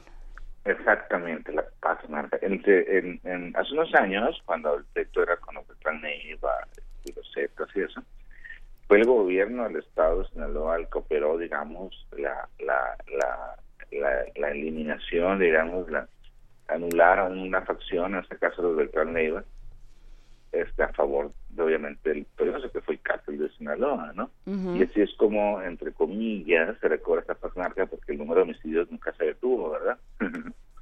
este Y ahora que se pelea esa facción interna del cártel de Sinaloa, pues ahora, están haciendo lo mismo, todavía lo están haciendo desde las autoridades federales, para este, quitar a uno de los, de los del pleito en el camino y pues que se cae el pleito así, pues, ¿no? O sea, Sinaloa ya está entregado al narco, ya, ya, ya todos nos dimos, bajamos las manos, cerramos el changarro y nos vamos. Bueno, Sinaloa se ha entregado al narco de toda la vida, yo tengo 42 años aquí nací, ¿no? Entonces, yo no lo he visto de otra manera, pero no es aún Tamaulipas, ¿no? eh, Sinaloa es una, una entidad con un desarrollo económico importante, con Culiacán, su capital, creciendo este, de manera vertiginosa en los últimos 15 años. Eh, eh, ya estamos llegando, ya llegamos a un millón de habitantes y lo que implica eso en cuestiones de economía, desarrollo, flujo. Eh, pero no, no, está Tamaulipas, pero porque entregado al narco siempre ha estado, pues nosotros hemos vivido y crecido aquí con la sombra del narco y, el narco como vecino y como el hijo del narco compañero de hijo en el colegio, ¿me explico? Entonces, este es una simbiosis muy muy cruel, muy, muy, no sé cómo, escribirlo, pero eh, ha estado entregado en al narco desde hace. O sea, se ha normalizado a tal grado que ya eh, un, se convive, ¿no? Justamente eh, lo, lo, que lo que lo que me queda a mí de lo que estás diciendo Francisco Cuamea es eh, volvamos a la normalidad no o sea con este con este suprimir o sacar de la jugada al mini league que ahora vamos a pasar a, hablar de por qué en Estados Unidos sí que está haciendo la DEA pero con este con este suprimir al mini league como actor eh, en conflicto lo que a lo que regresamos es a esa normalidad, a esos derechos de piso, a esa idea de no, bueno, todos sabemos a qué se dedica, pero bueno, pues mientras no te metas con él no te pasa nada. Este, y a esta forma de existir que justamente como tú dices, pues eh, tiene décadas eh, instalada en Sinaloa y que todo el mundo lo sabe y que y que los poderes políticos, eh, eclesiásticos y de todo y sociales ya saben que ahí está. Pues eh, eh, es grave, digamos. ¿Cómo cómo cómo se vive así? Ah, muy buena pregunta. es una pregunta. Este, lo que, a ver, ¿cómo poderte, cómo podértelo decir? Tú tienes una capacidad física o digamos incluso legal y habitual de desenvolverte, ¿no? eh, normalmente tu, tu amplitud de libertad es amplia, como en cualquier otra ciudad. Eh, el problema es cuando llegas a puntos de la ciudad donde eh, eh, están esos tipos, pues, ¿no? Tú puedes ir y venir, estudiar, trabajar, bla, bla, bla, bla, bla, bla. Mientras que no te cruces con sus intereses, no tienes problemas. Pero si la noche vas, aquí ya sabemos, por ejemplo, qué bares son donde no hay que entrar. ¿Sí me explico? Si no quieres meterte en problemas, pues no vas y te metes ese bar.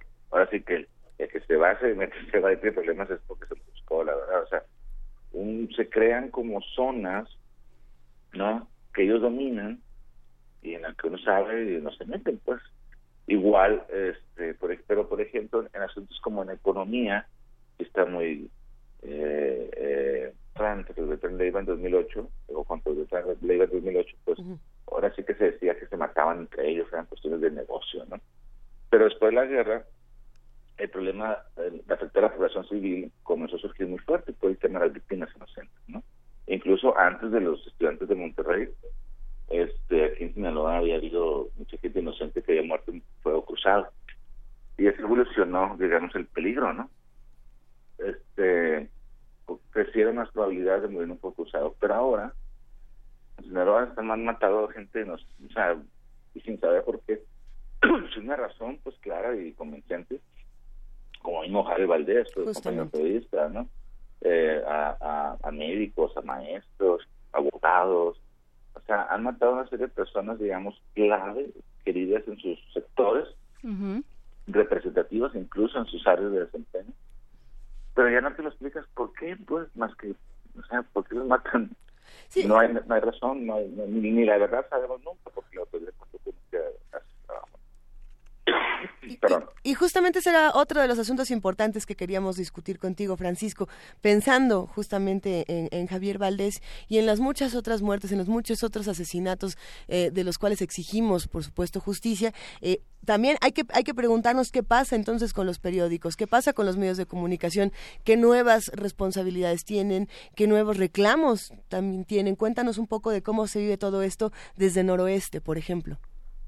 Sí, bueno, desde los colegas, no solamente de Noroeste, sino aquí por acá. Por supuesto. Principalmente, el asesinato de Javier Valdés fue de mucho impacto, como lo fue también en Sinaloa, en el país, en Estados Unidos, pero digamos ya los que vivíamos aquí en esta ciudad, como lo vivimos, fue, una cosa desgarradora este, de verlo ahí el día, de verlo en la calle, que eh, los peritos tardaron 40 minutos en llegar eh, y pues tuvimos 40 minutos para contemplar los muertos, para ver esa imagen y tomarlo, querramos o no, como un aviso de algo, ¿no? Algo malo. Eh, con el tiempo, pues lo que hemos exigido desde el primer día es justicia, eh, pues marchamos, le tumbamos la puerta casi literalmente del gobernador del estado. Eh, muchos periodistas de aquí, un centenar, una centena más o menos de periodistas. Eh, luego fuimos con el fiscal eh, de Estavillo, el gobernador se llama Real López, pues que se llama José de Estavillo. Y no ha habido otra más que justicia. Pero eh, el primer problema fue cuando eh, se hizo un muro de opacidad del caso, con el pretexto del debido proceso, que este se nos ha negado la posibilidad de saber si trabajan, ¿no? Así que nosotros le damos que entendemos lo del debido proceso, que ahorita no hay ningún proceso, pues, no hay detenidos, pues. Este, eh, pero bueno, eh, les hemos dicho que entendemos el tema del debido proceso, pero que eh, en un tema de revisión de cuentas, en un caso tan sensible, eh, debemos establecer como un punto en común de conceptos que sí se puedan conocer. Porque también el asunto es, es fiscalizar la fiscalía, ¿me explico? O sea, es fiscalizar que esté haciendo su trabajo realmente. Pero bueno, ha pasado mayo, junio, julio, a, agosto, vamos para tres meses, y ni la Fiscalía Especial de la FEARLE, pues, de Ricardo Sánchez, ni la Fiscalía Local de José Estavillo han dado luz en más, como siempre, conforme pasa el tiempo, más se distancian, más se alejan, más se les pega la desmemoria. Y es una cosa horrible, pues, porque pues, no saber la verdad, pues, déjate la justicia, o sea, no saber la verdad. Y ahora bien, volviendo al tema, este, una de las líneas de investigación, bueno, no sé, una línea de investigación de la justicia, ¿verdad? Pero una línea de investigación del análisis periodístico, del mismo 2 incluso, este, era el asunto del Damaso, porque en el, eh, Javier tres meses antes del asesinato había entrevistado al Damaso López Núñez, papá, eh, con una entrevista que causó mucha polémica, porque fue en ese contexto de la pugna con, con el Chapo, ¿no?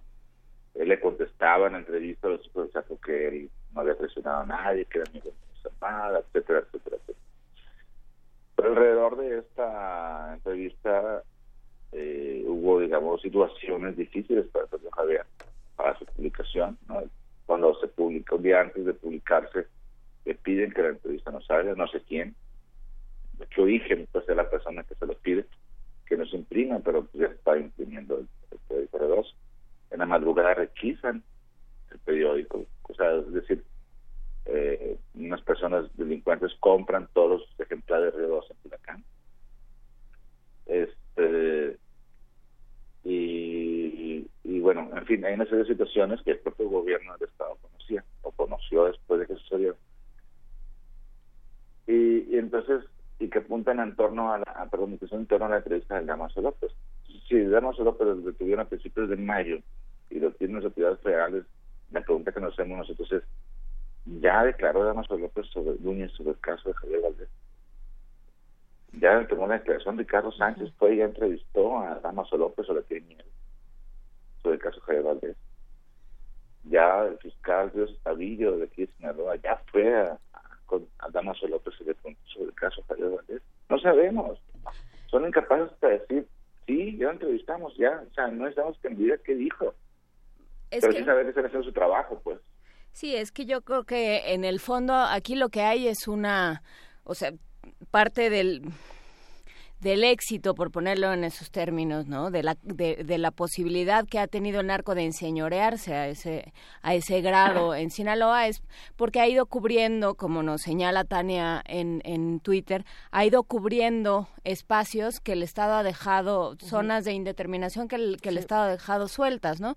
Eh, han hecho, o sea, porque, porque no todo es, por supuesto que hay una enorme cantidad de violencia, pero también hay esta otra parte que vuelve la ecuación mucho más complicada de resolver ciertas necesidades sociales, de cubrir em, ciertas actividades que le tocarían al Estado, ¿no? Y de, y de entonces pues eh, representar esta, esta posición tan ambigua con respecto a una sociedad, ¿no? O sea, también nos dan, por ponerlo en esos términos, ¿no?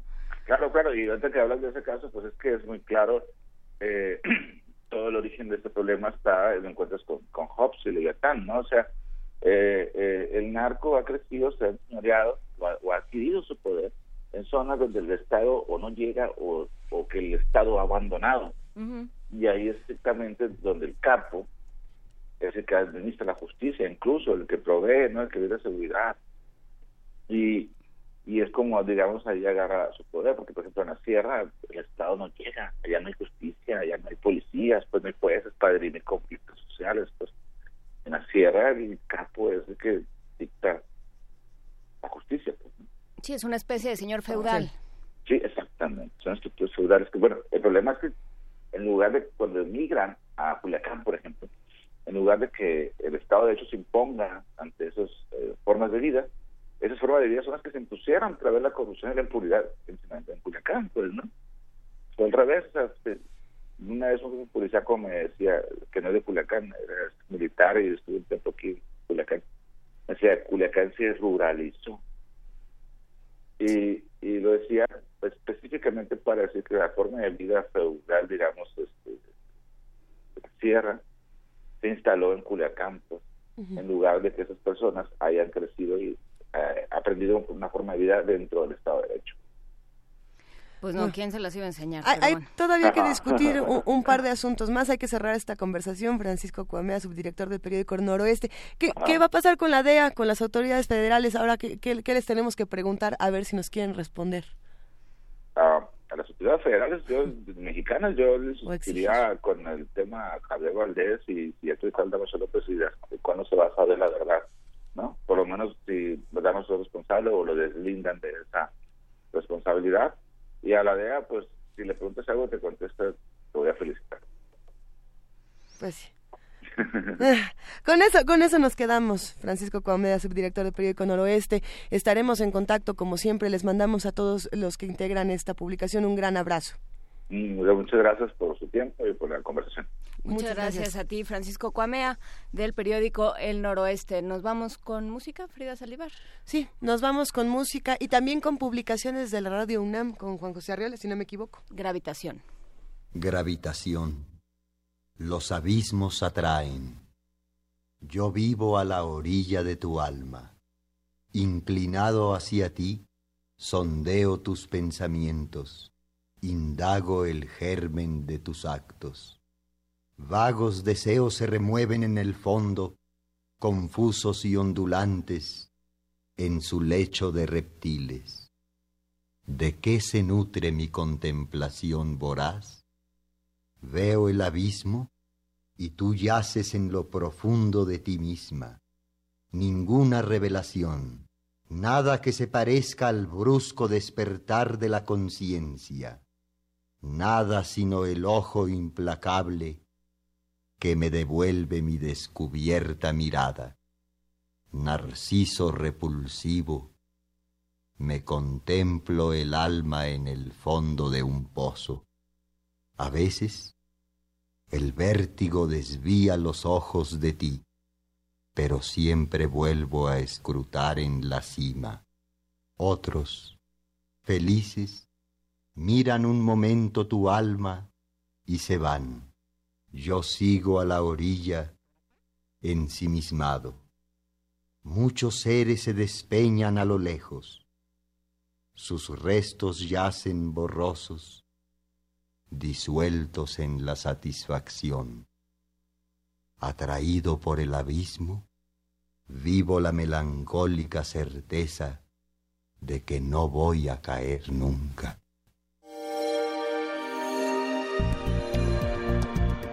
Descarga Cultura. Punto UNAM.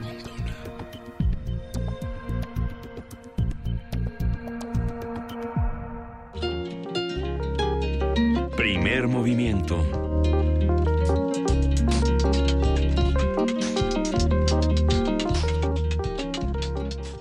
Ya son las 8 de la mañana con 52 minutos. Le queremos mandar un gran abrazo a todos los que están haciendo comunidad con nosotros en arroba P Movimiento, diagonal Primer Movimiento UNAM y en el teléfono 55 36 43 39. A ver, va un gran abrazo para Tania Mafalda, también para R. Guillermo, que también por aquí nos están escribiendo mensajes muy interesantes. Flechador del Sol también nos escribe, Alfonso de Alba Arcos. En fin, mandamos a todos. eh, el- mi teléfono ya está hablando solo otra vez y está cliqueándose Tu a sí teléfono mismo. tiene vida propia. Así que no, no puedo mandar eh, eh, abrazos prudentes, pero algo ibas a decir, Juana Inés. No, yo iba a decir que a todos ustedes nos podemos mandar abrazos ya que tu teléfono este, No habla quiere. solo. Eh, tu teléfono sí, aparentemente no quiere comunicarse con nadie. No los mojen con agua de Jamaica, dicen que no, que no es prudente. Exactamente, pero podemos, podemos tener otro tipo de comunicación y otro tipo de diálogos. Este viernes 4 de agosto en la sala Julián Carrillo celebramos nuestros, nuestro tercer aniversario, nuestros primeros tres años de existencia como primer movimiento. Así es que estaremos en vivo desde a partir de las 7 de la mañana, de 7 a 10 de la mañana pueden ustedes venir, entrar, salir a la hora que, que puedan venir, darse una vuelta antes de ir a trabajar, este después de checar, Sí. como ustedes decidan hacer. Ah, Por aquí nos podemos ver en Adolfo Prieto 133, en la Colonia del Valle, eh, cerca del Metrobús Amores y del Metro Etiopía, entre Xola y Morena. Espero que por aquí nos veamos. Por acá nos veremos, estaremos haciendo todos juntos comunidad. Los invitamos también a que el 6 de agosto, precisamente en el Auditorio Blas Galindo del CENART, a la una de la tarde, se acerquen a, esta invitación que tenemos de Germán Lobos para asistir a los conciertos del Encuentro Internacional de Música Antigua. Inaugura el ensamble Bonafé, este, como les decíamos, próximo domingo 6 de agosto. Y, bueno, por lo mismo, Dulce Wet nos tiene preparada una pieza más dentro de su curaduría musical que vamos a escuchar a continuación de Javier Torres Maldonado, este, este artista que bueno, nos presenta Orior para pianoforte solo. Vamos a escucharla y regresamos por acá.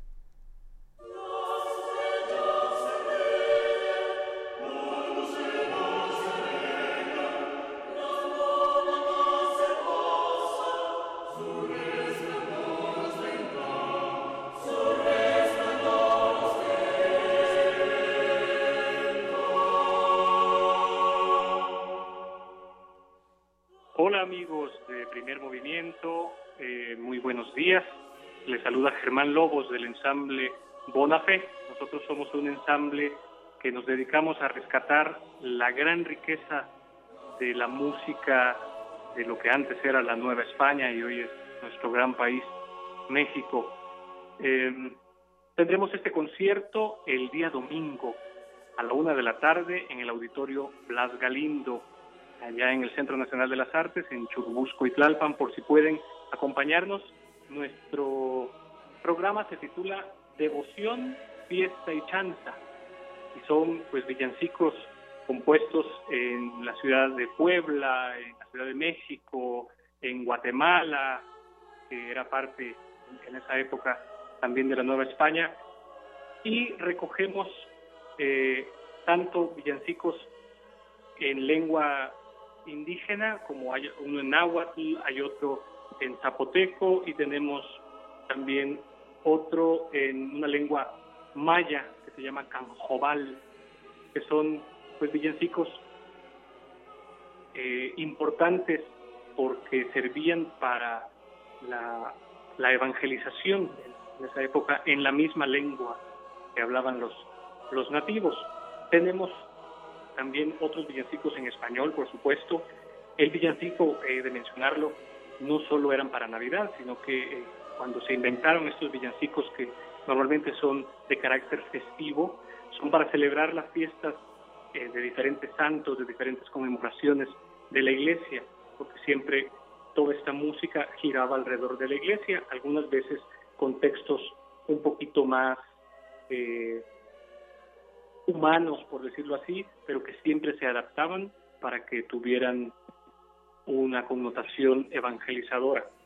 Entonces, no se olviden, este domingo a la una de la tarde, los esperamos, se van a divertir porque hay de todo, hay, hay villancicos con unos ritmos muy movidos que se usaban literalmente para las fiestas de los santos, no, no todo en la iglesia era solemne, por decirlo así, y en latín, sino que hay hay una variedad maravillosa y todo es de nuestro glorioso pasado.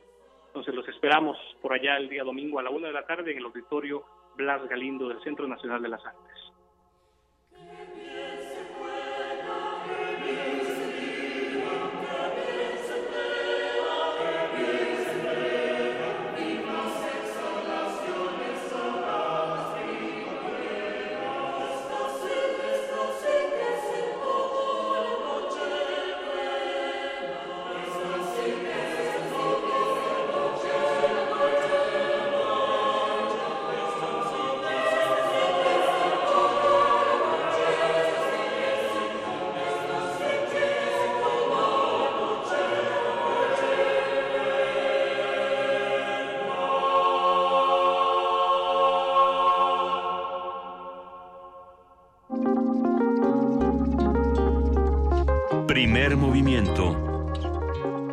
Hacemos comunidad.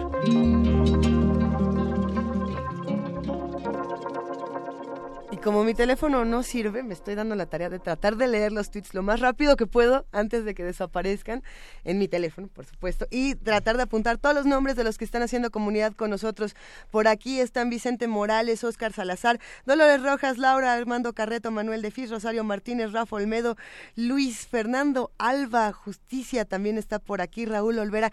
Abrazo para todos. Anguiano nos mandó unos videos que ojalá que nos pueda contar un poco más de qué es lo que está pasando en, la calle. No, no lo entendimos muy bien por el contexto, pero bueno, ojalá nos puedas contar y ojalá haya sido porque nos mandó un video donde se veía un camión que se estaba incendiando. Entonces, ojalá nos puedas contar un poco más, Sanguiano. Pero bueno, eh, por lo pronto ya está en nuestras redes sociales, tanto en Twitter como en Facebook el texto para el radioteatro del viernes. Acuérdense que, como solemos hacer, va a ser una actividad colaborativa. Entonces pueden bajar el texto, aprenderse, eh, leerlo, leerlo con cuidado para darle la intención y después participar en una rifa para, eh, para ver quiénes vamos a participar en el radioteatro. Puede ser usted o usted o usted que nos está escuchando, Luisa Iglesias. ¿Y qué va a pasar con Poesía Necesaria? También, si quieren participar en Poesía Necesaria, también vamos a abrir el espacio. Y bueno, pues vayan preparando qué quieren leer y nos lo van contando cuando vayan llegando. Aquí vamos a estar a partir de las 7 de la mañana en la sala Julián Carrillo Adolfo Prieto 133, Colonia del Valle. Vámonos a una pausa. Primer movimiento Hacemos comunidad.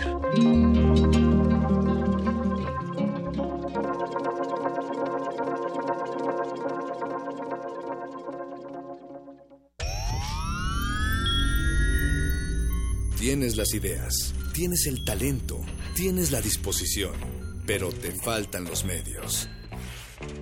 ¿Has tocado las puertas suficientes? ¿Has buscado las puertas suficientes? siempre habrá alguien dispuesto a premiar tu iniciativa y trabajo duro. ¿Buscas una beca? ¿Un premio nacional o internacional? ¿Un financiamiento? Solo necesitas la orientación correcta. Bécame mucho. Toga y birrete para economías en decadencia. Miércoles, 20:45 horas, por el 96.1 de FM. Radio UNAM.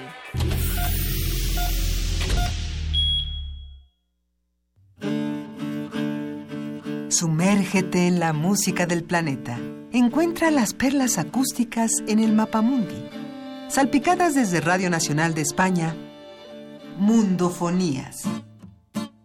Una producción de Juan Antonio Vázquez y Araceli Zigane, creada para divulgar los ritmos del mundo. Sábados 6 de la tarde, por el 96.1 de FM. Radio UNAM. ¿Eres de los que se la pasa posteando fotos en el Face burlándose de los políticos? ¿Dándole retweet a esas frases inteligentes de protesta? ¿Muestras tu inconformidad en redes sociales? ¿Haces memes quejándote del gobierno? En el Partido Humanista queremos decirte que eso no va a cambiar las cosas y que si quieres que este país cambie, tienes que ponerte a trabajar. Y el partido político es el mejor instrumento para cambiar las cosas. Y este es nuevo, no tiene vicios y tiene espacios para ti. Súmate, conócenos y pongámonos a trabajar. Partido Humanista Ciudad de México sarcasmo, buen humor y una visión crítica de la sociedad. Cine Club Radio Cinema presenta un ciclo dedicado al director italiano Marco Ferreri.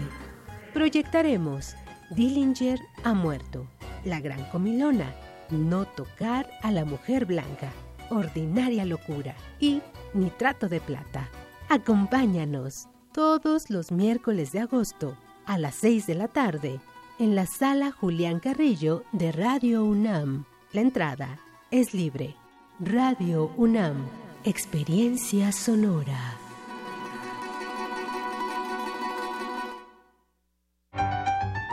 Como los pulpos, los escritores son más sabrosos en su tinta. Una producción del Instituto de Energías Renovables de la UNAM lunes y miércoles al mediodía por el 96.1 FM. Radio UNAM. Let there be sound. hearing voices, but in the voice. Gabinete de Curiosidades. Conoce los descubrimientos sonoros que Luisa Iglesias y Frida Rebontulet atesoran en las frecuencias radiales. Experimentación sonora, música poco convencional, materiales históricos y diversos audios que forman vasos comunicantes. Todos los domingos a las 2.30 de la tarde por el 96.1 de FM Radio UNAM. Experiencia sonora. En primer movimiento, las voces de los radioescuchas son las que nos dan vida. Por eso los invitamos a formar parte del festejo de nuestros primeros tres años. Participa en el radioteatro El pájaro del alma de Michal Snunit. Puedes bajar el texto de nuestras redes sociales y practicar en casa. El 4 de agosto podrías formar parte de la transmisión especial desde la sala Julián Carrillo. Primer movimiento. Tres años de hacer comunidad. Radio UNAM, experiencia sonora.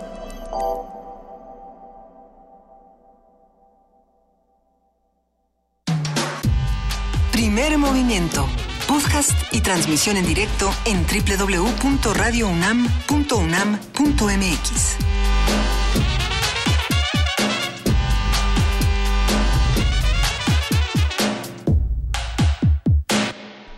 9 de la mañana, casi con cinco minutos, exactamente con cinco minutos, Rafa Olmedo nos pregunta en Twitter eh, que si estábamos promoviendo un evento católico, este Rafa Olmedo, si por un evento católico te refieres a hablar sobre Norberto Rivera o leer poesía mística del siglo XVII, entonces sí.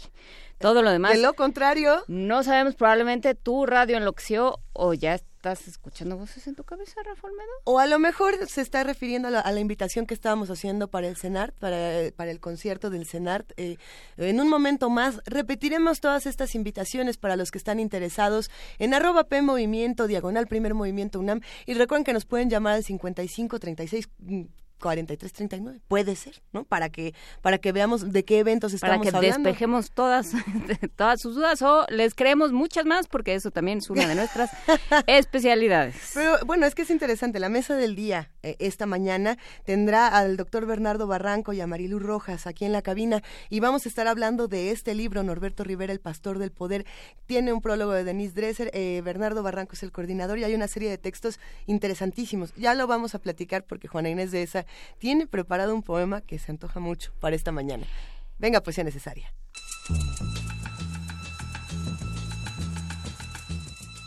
Es hora de poesía necesaria.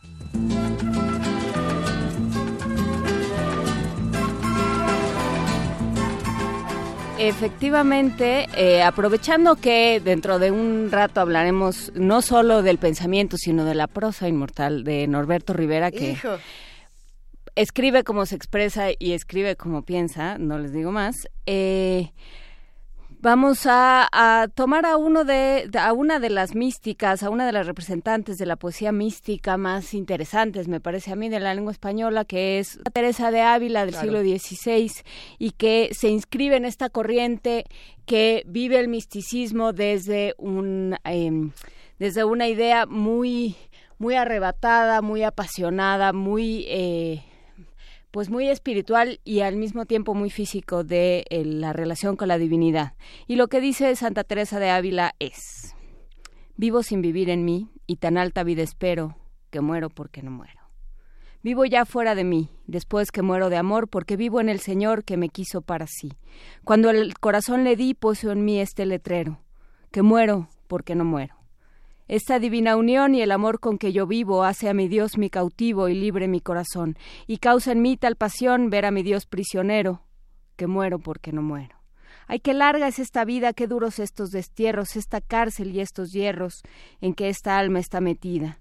Solo esperar la salida me causa un dolor tan fiero, que muero porque no muero. Acaba ya de dejarme vida, no me seas molesta, porque muriendo que resta sino vivir y gozarme. No dejes de consolarme, muerte, que ansí te requiero, que muero porque no muero. Primer movimiento.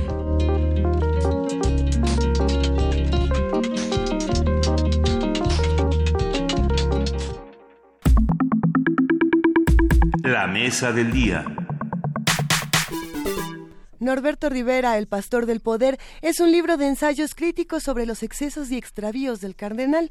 El volumen, coordinado nada más y nada menos que por el doctor Bernardo Barranco, reúne textos de Alberto Etienne, Genaro Villamil, Rodrigo Vera, Eugenia Jiménez Cáliz, entre muchos otros. Y por supuesto Marilu Rojas, que ya está aquí con nosotros, que hace un excelente análisis del cual ya platicaremos sobre el discurso machista de, y, patriarcal de la Iglesia y lo que esto nos dice. Los autores documentan la trayectoria del prelado al que consideran un ejemplo de cómo la impunidad y el foro religioso se convirtieron en reglas no escritas de la política mexicana y acusan que en nombre de la ortodoxia moral Norberto Rivera ha condenado las causas de las mujeres, los homosexuales, los no creyentes, las minorías y todo aquel que él ha considerado que nos hace daño. Y bueno, de acuerdo con Bernardo Barranco, quien ya está aquí con nosotros, Norberto Rivera, el pastor del poder publicado por la editorial Grijalvo, que además tenemos aquí unos ejemplares, ahora vamos a ver qué, qué hacemos con ellos.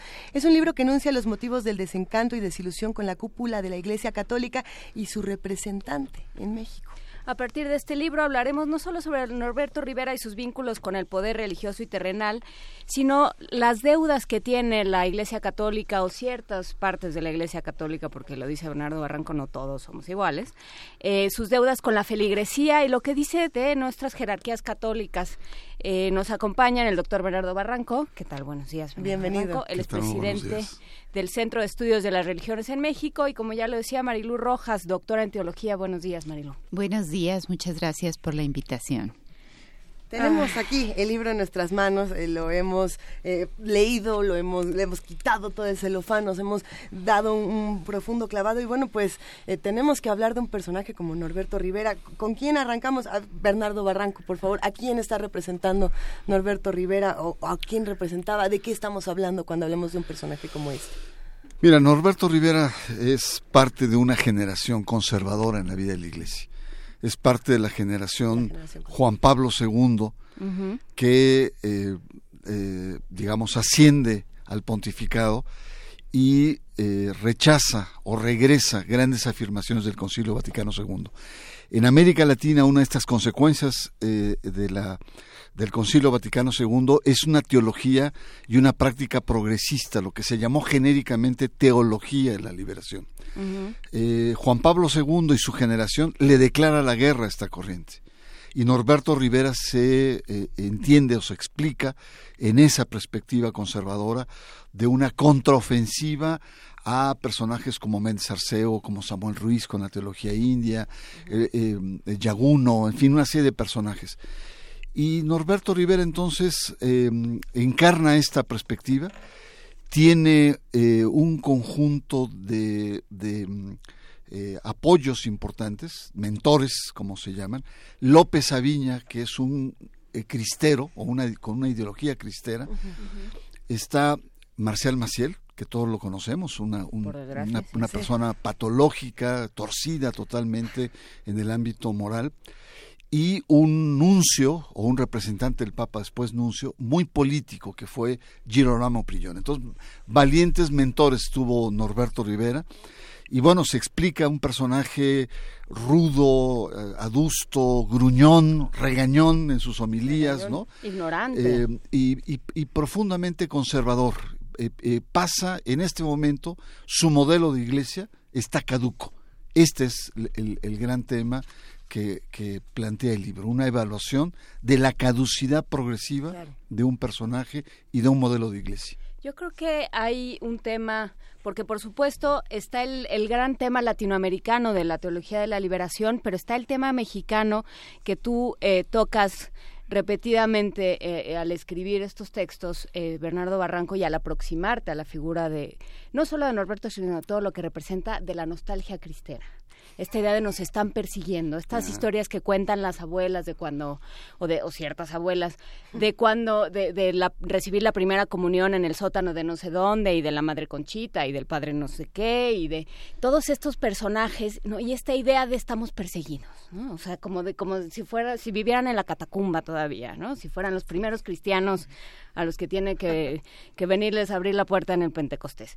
Y, eh, y ahí hay una, una idea muy clara que, y a mí lo que me, lo que me llamaba la atención y creo que se vincula mucho con tu texto, Marilu, es a quién le dice algo Norberto Rivera en esta idea de pobrecitos de nosotros tan perseguidos, de este mundo que, que, nos quiere imponer unos valores eh, satánicos y espantosos y, y, licenciosos, ¿no? Y, patriarcales. Y, no, pero, pero esta idea del miedo, ¿no? O sea, el, la nostalgia cristera está muy, muy fundamentada en el miedo.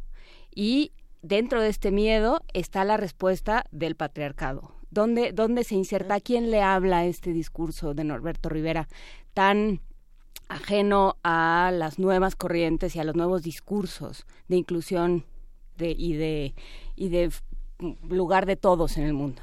Yo creo que hay un miedo justamente a la diversidad, a la otredad, o sea, todo lo que implique cuestionamiento y criticidad a la institución. Ese es el, el miedo que hay. En el fondo es un miedo a perder poder, a perder autoridad, cosa que está perdida. Eh, la credibilidad ética de la Iglesia como institución queda en entredicho siempre al generar un poder patriarcal, un poder jerárquico, un poder más bien de imposición que de servicio, un poder que no es eh, para servir a los demás, para acompañar los procesos liberadores, los procesos de los pobres, de las mujeres, de los niños en situación de abuso, como es el caso de la pederastia, ¿no?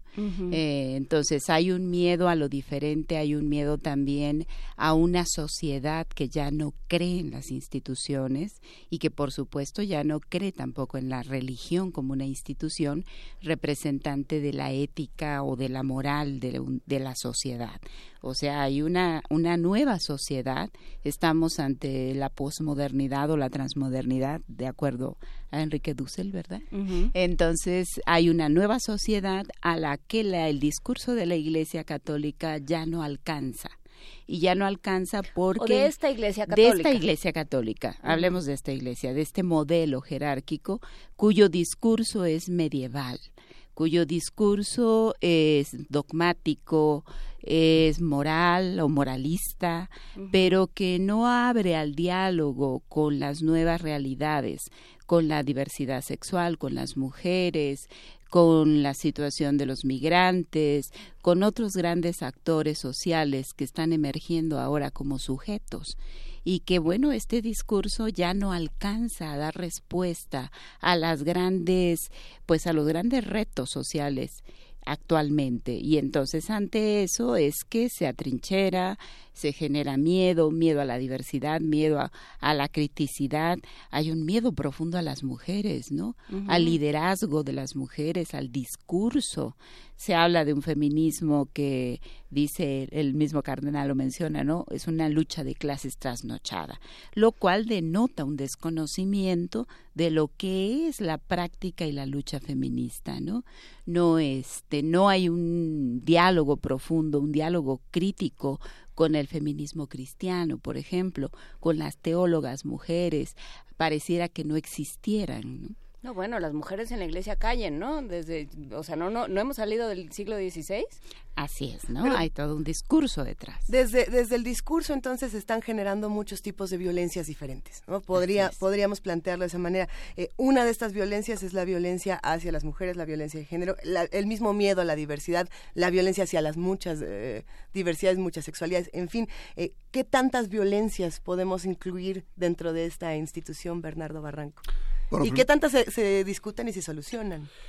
Bueno, eh, primero eh, dos anotaciones previas. Una que me da mucho gusto que hayan leído el libro. Ah, no, la, sí. La verdad sí me...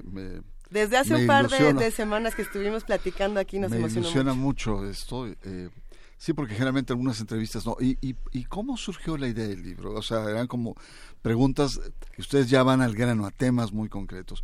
Una pequeña anotación sobre el tema de, de esta actitud de martirio, de persecución, que va muy ligada a la idea del libro. Originalmente había pensado yo solo escribir el libro. ¿no? con los diferentes matices, la parte económica, este, las minorías, el tema de los homosexuales, eh, eh, eh, todo el tema de la pederastia, etcétera. Pero precisamente por cómo se comporta el cardenal, eh, que en- siempre entra a los debates, pero entra a los debates descalificando a los otros y poniéndose en plan de víctima. Los enemigos externos son los que nos quieren dañar. Claro. Siempre es el otro. Y van a decir, no, ese barranco, ese barranco desde hace 20 años ha estado ¿Quién te paga? cuestionando. Como ¿no? le dijo al ¿Quién te comunicador que le preguntó sobre Maciel. Entonces, el libro está diseñado por destacadísimos eh, eh, eh, personas, como Marilu, que es teóloga, pero está Genaro Villamil, que es especialista en medios de comunicación.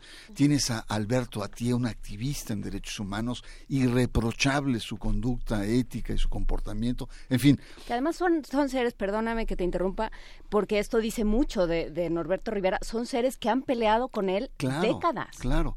Y otro aspecto muy importante es todos de una u otra manera venimos de una cultura católica. Yo fui dirigente católico en mis muy remotos eh, antecedentes, fui un dirigente universitario.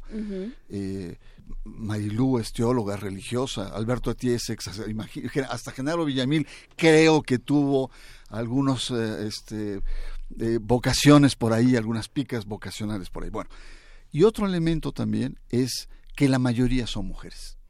De los nueve autores, la- y qué mujeres, la verdad, Denise Dresser, Guadalupe Loaesa, nuestra teóloga aquí presente, etcétera, eh, porque gran parte del discurso de Norberto Rivera es un discurso que ha lesionado a las mujeres, ¿no? Es un discurso machista, pobres, es un discurso eh, eh, Bueno, también a, misógeno. y también a los hombres, porque los hombres tienen que adaptarse a estos modelos, ¿no? Y Pero- también tienen que violentar. Pero es una doble violencia. Principalmente, a, a mí me, me- me preocupa porque dice, él cuestiona la sociedad, en, en una homilía, dice, la sociedad está mal.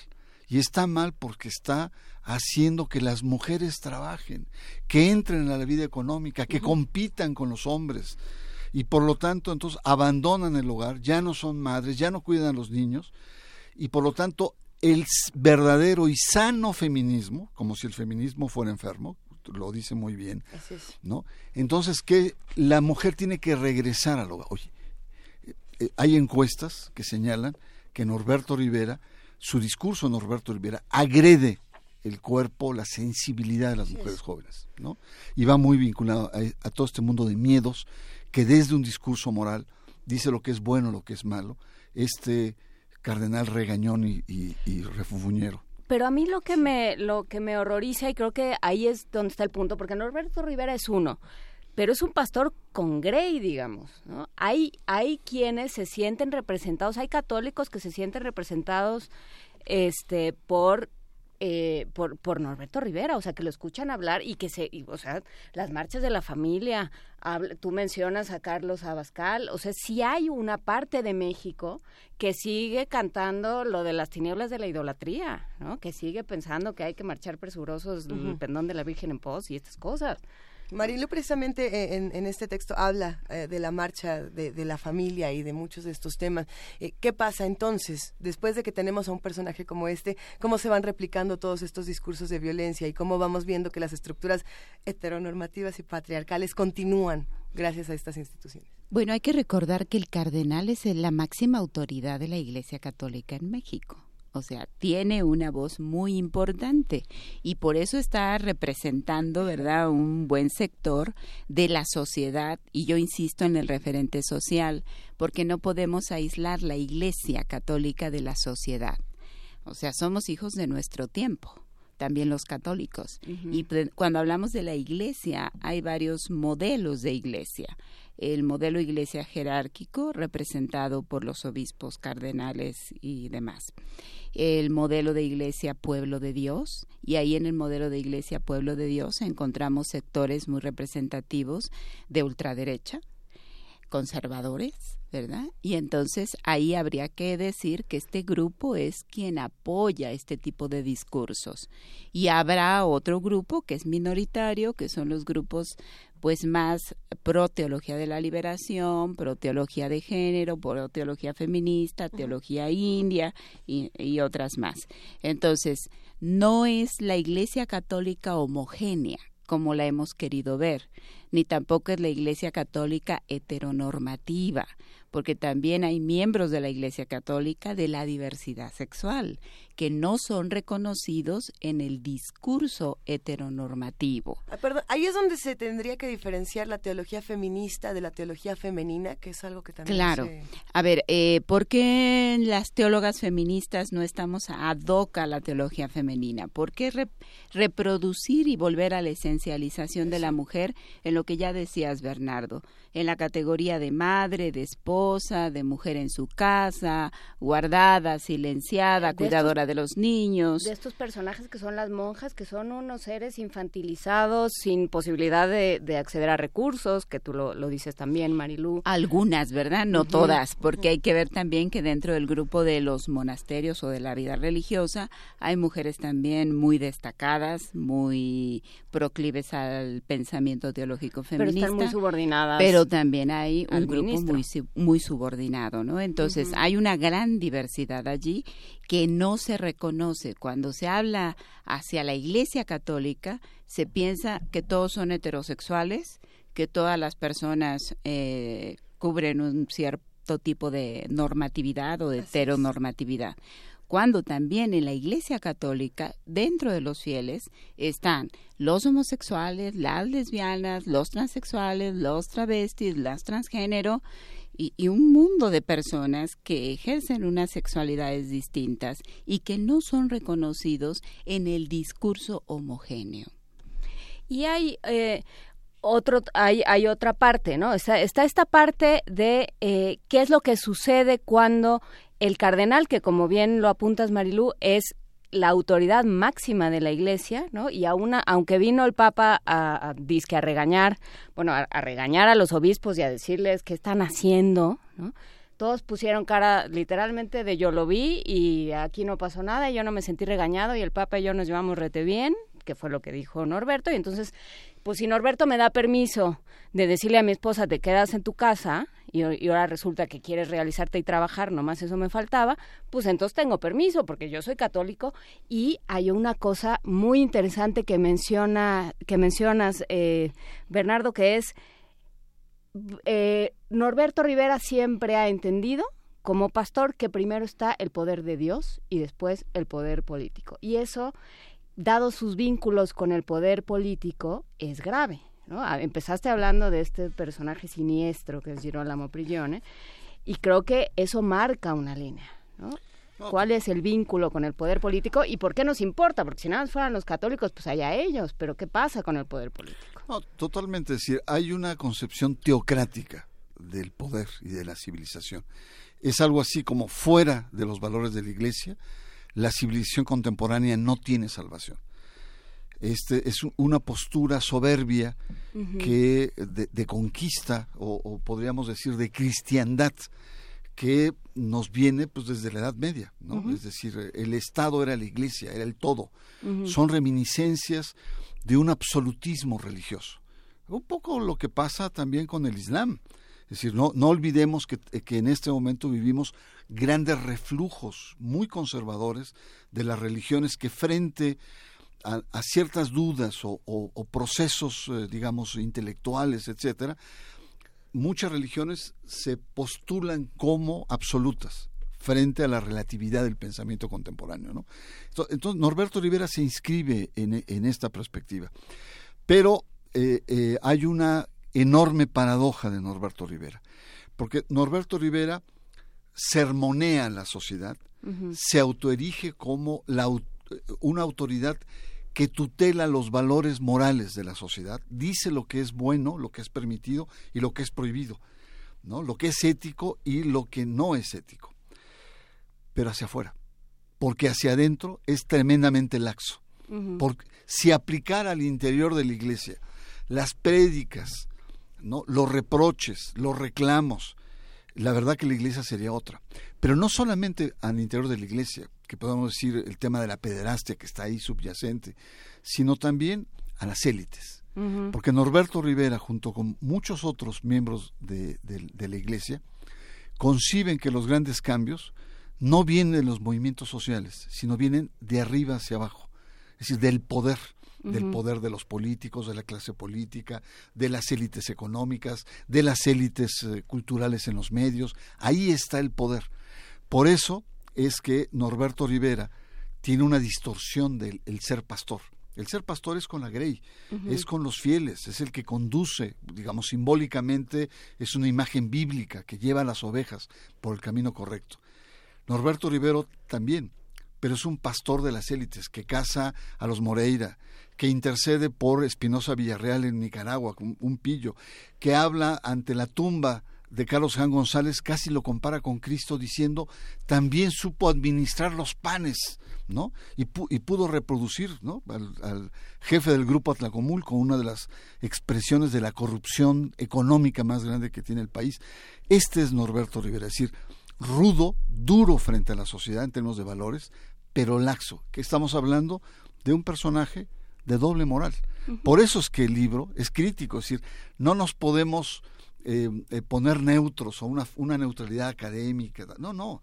O es un personaje tan polarizado o tan polarizante que tienes que tomar partido. Hay una pregunta que nos mandaron hace un par de semanas cuando precisamente eh, hablamos por teléfono y que salió el tema de que ya se acercaba este libro Norberto, Norberto Rivera, El Pastor del Poder. Ramón Lara nos decía, a ver, si es que la sociedad realmente se está alejando de la iglesia y de la política. Podemos atribuirle en su mayoría una carga impresionante a la generación conservadora y a Norberto Rivera.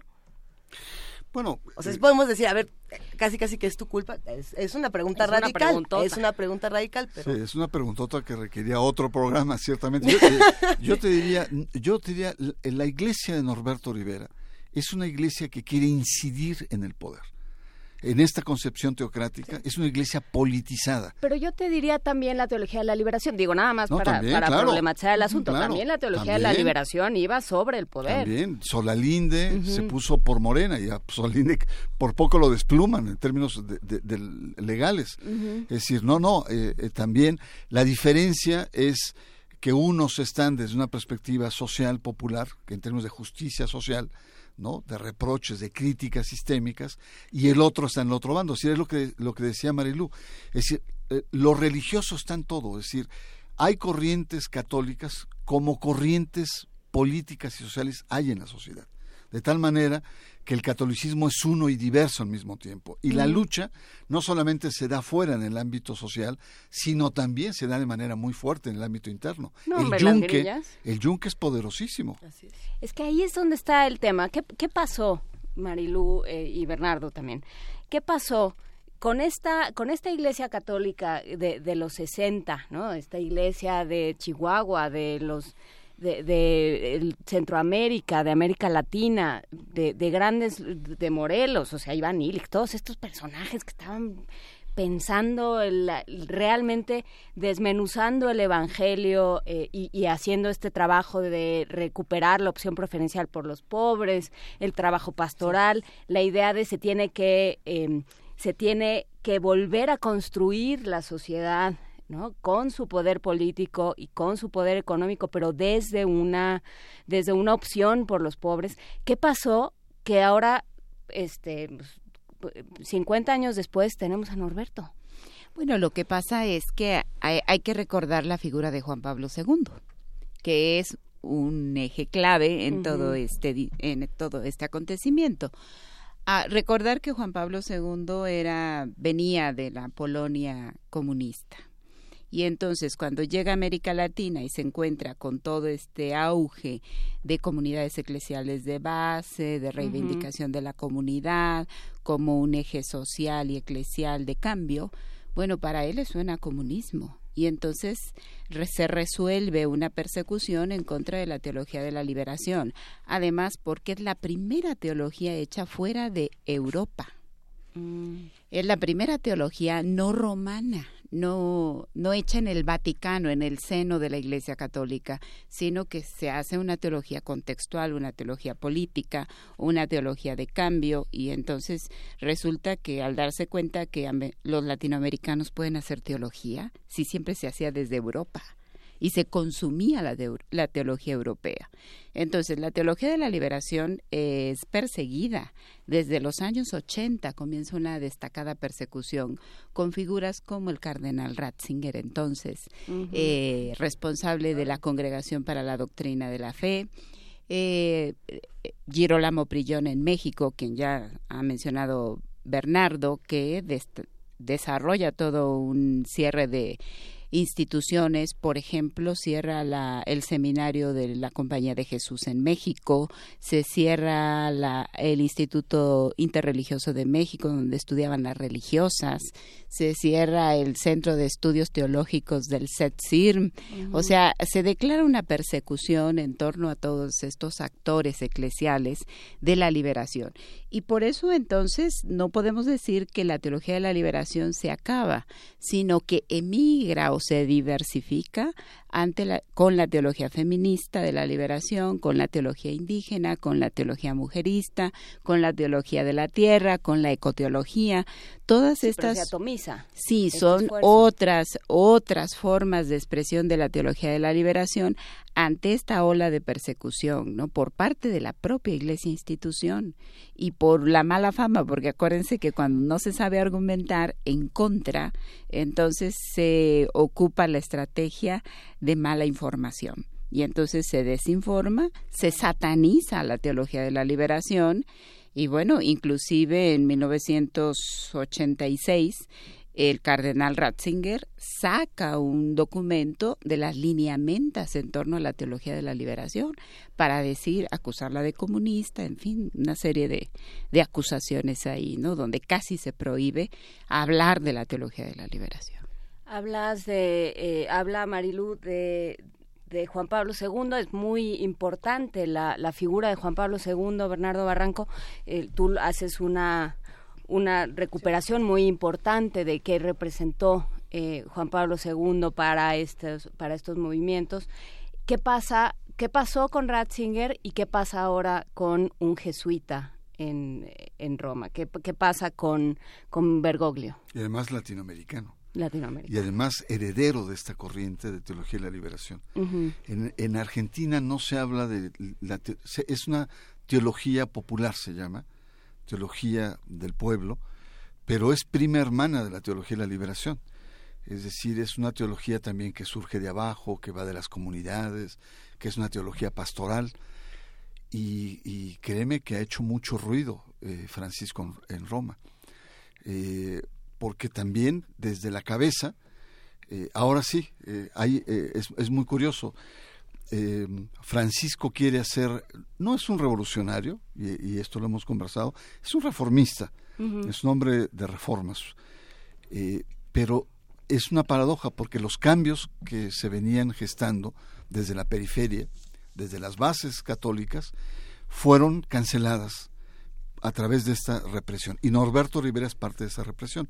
No olvidemos que Norberto Rivera cierra de manera dramática el seminario de todos los obispos del sur, el famoso Ceresure, ¿no? Eh, Norberto, eh, eh, perdón, Francisco está haciendo una cambios desde arriba, ¿no? Los podrá hacer frente a una tremenda resistencia que tiene la curia, una resistencia que no solamente es política o, es de poder, sino también es, es, es teológica eh, y es cultural. Le dicen al Papa, usted es un populista. ¿no? Ahora que todo mundo, el populismo es, un adjetivo que no, todo el mundo queda mal. nadie sabe qué es el populismo, pero es un adjetivo negativo. Es populista. Es decir, eh, habla conforme el auditorio que tiene encima. Es un papa que quiere conducir la iglesia a base de sermones, de homilías. La iglesia requiere un pensamiento más profundo, más agudo. Claro, Francisco trae una sensibilidad diferente. Te pongo un ejemplo, el tema de, la migración, que es un tema central. El primer acto que hizo Francisco fue ir a, Lampedusa, una isla eh, eh, eh, de cruce y de mucha muerte. Bueno, esto irrita mucho incluso la intelectualidad progresista europea. Dice, es que este Papa no entiende lo que está representando las migraciones para Europa, ¿no? Este, claro que no entiende, claro, que, pero es otro pero no es su trabajo entender. Es otro punto de vista, es otra sensibilidad. Y en ese sentido creo que Francisco está representando la reivindicación o la recuperación de un acento que en la región América Latina y en México se perdió, que es este acento en lo pastoral popular y, y la, el, em, cuestionar este acento de la pastoral de élites, de esta teología del progreso, de esta teología materialista que tiene Norberto Rivera. Y por lo tanto entonces están lentamente apareciendo ciertos obispos diferentes. Eh, eh, el obispo de Cuernavaca, ¿no? Eh, Ramón Cabrera se llama. Cabrera se ¿no? Se está comprometiendo con la gente. Es decir, creo que estamos en un momento que puede ser luminoso, a condición de que Francisco dure un poco más, porque ya está muy grande, ¿no? Y a condición también de que esté acompañado no un cambio de arriba hacia abajo de la cabeza, de una cabeza reformista, sino de abajo también, es decir, teólogas como, como Marilú, grupos de base, obispos que estén cambiando, eh, eh, pastores más atrevidos, eh, intelectuales más interpelantes, y este libro contribuye a esto. Por supuesto. pero yo me quedo pensando en estos momentos luminosos que, que se pueden experimentar, ¿cómo se pueden vivir sin esta resolución de conflictos, sin esta rendición de cuentas o justicia que están exigiendo los ciudadanos y la sociedad? ¿no? Y lo digo pensando en el tema de la violación a las mujeres y por supuesto de la pederastia, que se tocan de de una manera muy importante en este libro, que además me parece que hay que leerlo por, lo mismo, para poder exigir justicia de la manera que la tenemos que exigir, que es con información.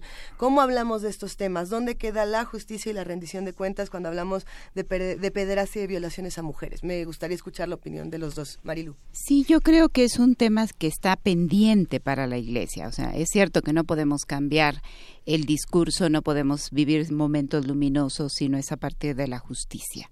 Claro, tampoco hay que dejarlos de lado. Claro, claro, pero incorporarlos allí, ¿verdad? Es una, una cuenta pendiente que tiene la Iglesia en México y que por eso la publicación de este libro pretende contribuir a evidenciar, a visibilizar esto que ha estado silenciado u oculto y que queremos que se vea, queremos que se haga justicia, queremos realmente una, una práctica coherente con eh, evidenciar estas situaciones que de ninguna manera pueden quedar ocultas o silenciadas.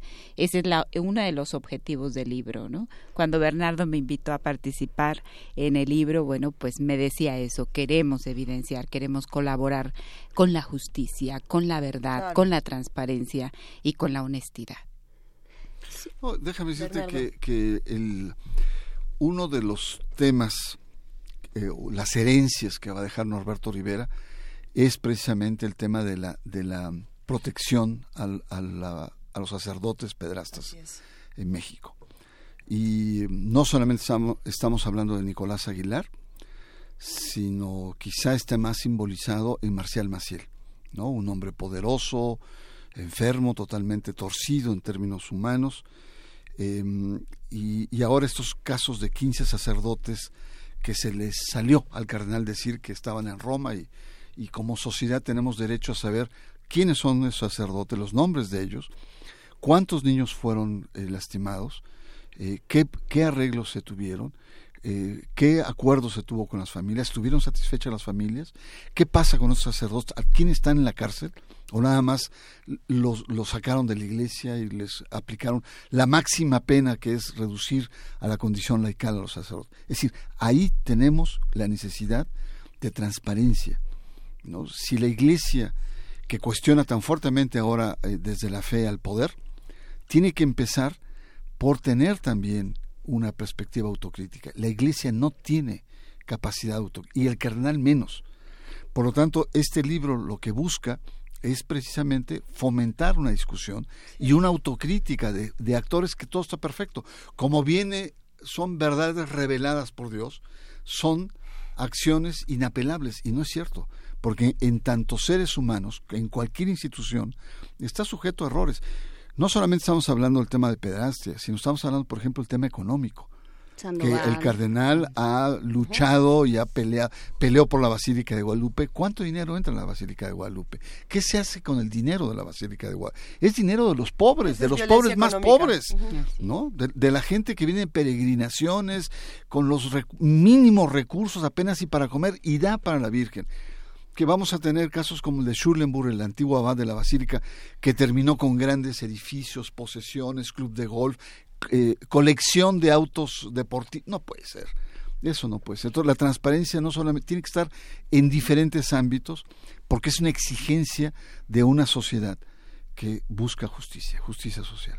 Es que yo creo que ahí está el tema, porque más allá, por supuesto que hacen una disección muy interesante, eh, Genaro Villamil, eh, varios varios analistas hacen una disección muy interesante del personaje, ¿no? Tú mismo, Bernardo, pero pero creo que lo que nos llamó la atención o lo que me llamó a mí la atención del texto de Marilu Rojas fue no solo plantea qué pasa con qué, qué hemos hecho que llegamos a Norberto, sino a ver, esta no es la iglesia. Hay muchas maneras de, de, interpretar el discurso católico y hay muchas formas de ser católico y estamos eligiendo la peorcita. O sea, digamos, la... la este, iglesias hay muchas. iglesias hay muchas, ¿no? Bueno, y por supuesto iglesias como congregaciones de fe hay muchísimas, pero iglesias católicas y formas de entender el Evangelio y de vivir el Evangelio se han planteado muchas, ¿no? Y de, y de reconocer este poder, porque terminan siendo relaciones de poder, ¿no? Entonces, bueno, se usa el poder para ayudar a los más necesitados, como dicen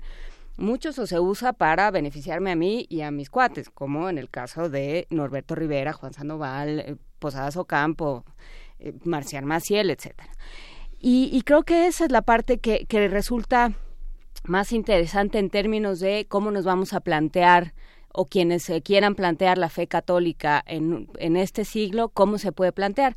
Y voy a, me voy a permitir leer un pedazo de, de tu ensayo, Marilu, donde citas a Elizabeth Schüssler Fiorenza, que dice, hace una relectura del himno de amor de Pablo y afirma desde una hermenéutica feminista liberadora, el amor no soporta todo.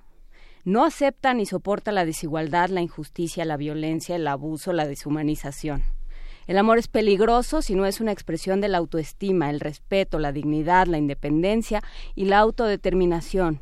El amor no es nada sin justicia en el discipulado de iguales.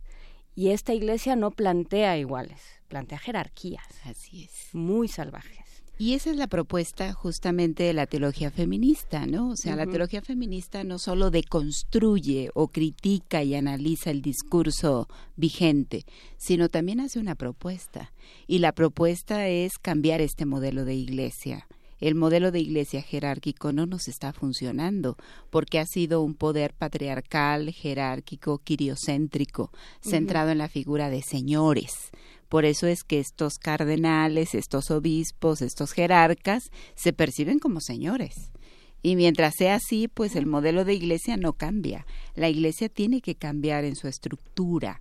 Ya no puede, puede mantenerse jerárquica y niquiriocéntrica. Tiene que ser una iglesia de discipulado de iguales, de comunidad, donde mujeres, niños, hombres, personas de la diversidad sexual eh, se incorporen y participen en esa mesa que nos presenta Jesús, ¿no? En el banquete donde todos podemos comer, donde todos podemos participar, todos y todas estar en condición de equidad. Para que este modelo pueda cambiar necesitamos contribuir a otro modelo de iglesia, pero también a otra manera de comprender el amor cristiano, porque justamente ese texto lo elegí porque el amor, que, el amor que se ha predicado a las mujeres y a las personas en México en general, no solo a las mujeres, en general ha sido un amor sacrificial, un amor oblativo, un amor que lo soporta todo, que lo aguanta todo, y es tu cruz, y, ahí tú la cargas. Sí, ahí tú, la, cargas, y entonces el crucificado o la crucificada eres tú, ¿verdad? Me salió borracho, pues ni modo. Entonces tenemos que deconstruir ese modelo del amor cristiano a un modelo que no sea oblativo, sino a un modelo más de resurrección, a un modelo más de vida y de no una medio vida ni de sobrevivir, sino una vida en abundancia. ¿Qué preguntas tendríamos que estar haciéndonos para cambiar estos modelos, para que la Iglesia pudiera cambiar estas estructuras? Eh, aquí se plantean muchas preguntas, Bernardo. ¿Qué otras preguntas piensan que podríamos traer a la conversación para comenzar a replantear estos modelos? Mira, eh, dicho de manera más, más llano, menos, eh, digamos, intelectual como lo planteas, yo te diría, ¿qué pastor necesita la Ciudad de México? Pues sí. ¿No? ¿Qué tipo de pastor necesita la Ciudad de México? Porque el cardenal ha representado un desencuentro cultural con una ciudad dinámica, diversa, vinculada a las grandes corrientes de pensamiento, una ciudad con un mayor nivel de escolaridad eh, que el resto del país, frente a un personaje que termina después de dos décadas casi casi eh, eh, presentándose como un, un, ente arcaico, ¿no? con sus planteamientos. Y yo creo que, desde luego, la responsabilidad está en Francisco. Hay una dosis de esperanza. Hoy vengo muy, muy, muy optimista. Esta mañana amanecí muy optimista. Sobre todo después, después de haber salvado la vida aquí en Xola, porque tú no sabes ni, ni para dónde viene un, un coche o por el otro. Es, es una... Adolfo Prieto 130. Sobre todo haber, haber sobrevivido esta avenida, ya con eso ya, ya la hice. Pero lo que quiero decir es, es eh, eh, fundamentalmente lo que se requiere es un hombre de fe como dice Francisco, es un hombre que tenga la alegría del Evangelio. Norberto Rivera no tiene la alegría del Evangelio, no carga cuestas, no eh, tiene todo, toda una densidad psicológica negativa frente al mundo y una persona de diálogo que escuche. Puede ser que no esté de acuerdo con los matrimonios igualitarios, como gran parte de la jerarquía de la Iglesia, pero que, que escuche a las personas, que dialogue con ellos, que los ame, que los incorpore yo creo que es muy importante entonces que la ciudad requiere de una persona de escucha y de diálogo, de una persona que transmita amor y que sea más un líder espiritual que un líder político. No quiere decir que no, porque evidentemente un cargo así son vínculos con el poder, o sea, no los puedes tú... Y en el discurso evangélico hay una parte política muy importante. y además déjame decirte que todo pastor, incluso el pastor más pastoral, e, es, es un, tiene poder. ¿no? porque es el que conduce, es que cuida, ¿no? Eh, eh, por supuesto, hay un, amigo en, Twitter me dice, oye, Barranco, pero pues este, es que todo el pastor, así el más bueno, tiene poder, es cierto. Pero el, el tema es cómo usas ese poder, para qué es ese poder. Es un poder para la justicia social, para el incremento de, una fe, para consolar las esperanzas de, de una sociedad, para escuchar ¿no? sus reclamos. Yo creo que ahí está la cuestión. ¿no? Es decir, se requieren de nuevos actores que tengan la capacidad de diálogo y construir nuevos puentes con una cultura cambiante, dinámica, que está creciendo de manera, que está, se, se está secularizando de una manera muy rápida. Que no puedes decir, no, no, vamos a jugar todos al siglo XVI y entonces vamos a volver a decir que ya no hay valores y que la juventud está perdida. Eh, tenemos esos pastores en, en, México, tenemos pastores así. Hablaban de Ramón Cabrera, del obispo de Cuernavaca, que además viene de una tradición importante. Eh, pero tenemos a alguien, alguien más, o sea, porque, porque inmediatamente todos nos damos a la nostalgia y pensamos en Méndez Arceo y pensamos en todos estos esfuerzos que se hicieron en los 60. Tú tienes, tú tienes mucho conocimiento del tema. Es que tengo muchos parientes, no nada más tengo... Ahora yo te quiero preguntar, ¿de, ¿de, dónde has sacado todos estos? Porque no, no, no son, son preguntas eh, puntillosas de alguien que conoce el tema. Eh, Ahora yo te pregunto, ¿eh?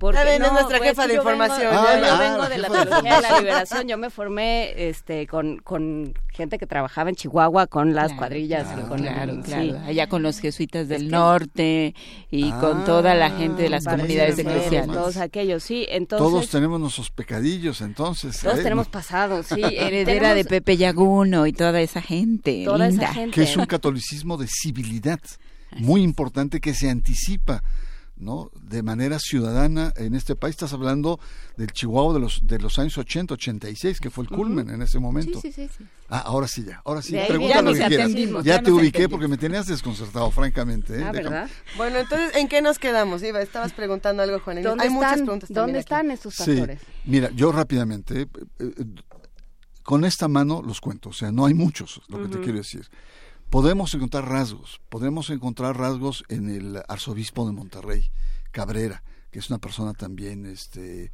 abierta. Podemos encontrar en el de Morelia, eh, eh, bueno, no recuerdo en este momento cómo se llama, es una persona, Arismendi también, en el mundo indígena, el mundo indígena lo ha sacudido, ya están mayores, pero no hay muchos, ¿eh? El de Papantla también. También, y hay uno en Roma, Wong. Wong es, obispo de Papantla que fue enviado a Roma. Estamos hablando de cinco o seis, no creas que es mucho.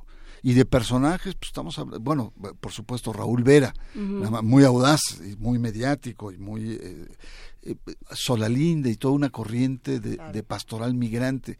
Pero no creas que hay mucho, ¿eh? no creas que hay mucho, pero tampoco se trata de regresar a la teología de la liberación en ese plan. Creo que, que Marilú lo ha planteado, hay otras vías. ¿no? Está por el lado del feminismo, que hay mujeres muy interesantes, hay cátedras, hay gente que está estudiando, el tema de inmigrantes adquiere una fuerza mayor, el tema de los indígenas. Creo que tenemos que como repensar con otras categorías. A lo mejor es que nos hemos ido hacia la laicidad, digamos, pensando en, en, el IMDOSOC, en esta idea de la doctrina social, en todos aquellos como el, el mismo Alberto Atié que han dicho yo ya eh, con estas reglas yo ya no juego y se ha eh, replegado hacia una vida secular, pero, pero que bueno, pues, pues el sacerdocio de los bautizados ahí sigue de alguna manera, ¿no? Así es, y que yo creo que tenemos también que ir cambiando la idea de mm, el liderazgo único. Mm, Eso tiene que cambiar, porque si lo seguimos manteniendo no creo que tenga buen futuro, ¿no? Yo creo más bien en el liderazgo común. El, hace un momentito nos hacías la pregunta, ¿no? ¿Qué preguntas nos haremos? Y la sociedad mexicana, ¿estamos preparados para otro tipo de pastor? Esa sería también otra pregunta. Porque hay una buena parte de la sociedad mexicana conservadora. Es que ese es mi tema, o sea, y entonces, ahí. entonces, si estamos como sociedad también preparados para otro tipo de pastor, que no funja en las líneas del poder como ha fungido el actual, que no sea autoritario, que no sea centralista, que no sea jerárquico, que no sea patriarcal, que no sea impositivo, que no sea gruñón. Si estamos preparados para dar ese cambio, para aceptar también las reformas de Francisco, porque yo también escucho en la sociedad algunas reacciones cuando y esta iglesia ya no es la en la que creíamos y es que esta iglesia se va a acabar, ¿no? Hay todo un discurso. ¿Qué pasa si se empiezan a casar los sacerdotes? Si se, empieza, si empiezan a oficiar las mujeres? O sea, es, una es una pregunta muy interesante, Marilu Rojas. Esta, ¿Qué haces? ¿Estamos listos para otro pastor? O sea, ¿queremos cambiar la figura del padrecito? Y además también hay otra cosa, que tampoco debemos idealizar esa corriente eh, que, que nos marcó a muchos, porque si bien socialmente era muy abierta, pero temas como la mujer no le entraba. No. Al contrario, y, temas como aborto tampoco. Digo, eh, Samuel Ruiz con todo mi reconocimiento, y mira que, lo, quise mucho y tal, pero él estaba en materia moral, estaba más cercano a Provida. Es más, él propició Provida en, en, su arquidiócesis. Yo, yo creo que sí, efectivamente, eh, lo que viene tiene que repensarse a partir de nuevas categorías. Claro, la sociedad ha cambiado ¿no? Hace 20 o 30 años el pensamiento feminista, digamos, en América Latina estaba, digamos, lanzándose, hoy está más cuajado. Eh, el tema de inmigración era totalmente diferente y hoy es uno de los ejes centrales. Eh, yo sí creo, eh, pero sin embargo también me preocupan mucho los jóvenes. Los jóvenes son muy conservadores también, en materia religiosa, porque no tienen otros referentes. Entonces, sí, yo creo que mm, el futuro eh, es, por un lado, puede ser luminoso bajo un papa progresista, pero no está tan claro tampoco, no está tan claro, de tal suerte que sí creo que, que, es un momento como de encrucijadas. Pues con, esto nos vamos a quedar. El tiempo se nos viene un poco encima. Ya son las nueve de la mañana. Porque el tiempo de radio no es ni el de Dios ni el de los Ha sido un verdadero placer poder conversar esta mañana con Marilu Rojas y con Bernardo Barranco. Invitamos a todos los que nos escuchan a que se acerquen a esta maravillosa publicación. Norberto Rivera, El Pastor de Poder, que la encuentran en Grijalvo. La pueden encontrar en cualquier librería hasta este momento. Y bajarla a internet también. También la Sale mucho más barata. Excelente. Excelente. Eso también lo, compartiremos. Compartiremos la liga en redes sociales y tenemos dos libros, ya nos dijo Frida, dos, dos, dos, dos libros por teléfono. En el 55 36 43 39 los vamos a regalar. Ha sido un verdadero privilegio poder conversar con ustedes esta mañana. No, privilegio para mí también, para nosotros, y además gente que lee el libro y gente ilustrada y que sabe del tema. Muchas gracias. Muchas gracias, por la invitación y bueno, agradezco este espacio que nos han dado para poder reflexionar juntos y juntas sobre el contenido del libro. Muchas gracias. Gracias, Marilu Rojas, teóloga, teóloga feminista. Eh, echen un ojo al libro para que pregunten varias cosas. Ya está hace calor en esta cabina, yo no sé qué va a pasar. Todavía tenemos un minuto más para despedirnos. Seguimos aquí en primer movimiento. Primer movimiento Hacemos comunidad.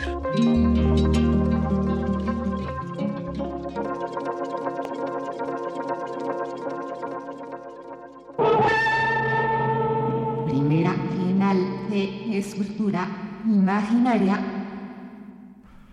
La escultura que cuando me escuchas me estás ayudando a hacer tiene todas las formas posibles y las imposibles también. Cada quien la ve de modo diferente. Tú mismo, fíjate bien y verás cómo cambia cada vez. Autor Claudio Ceballos. Omniforme. Obra abierta realizada en material transformable. Técnica directa.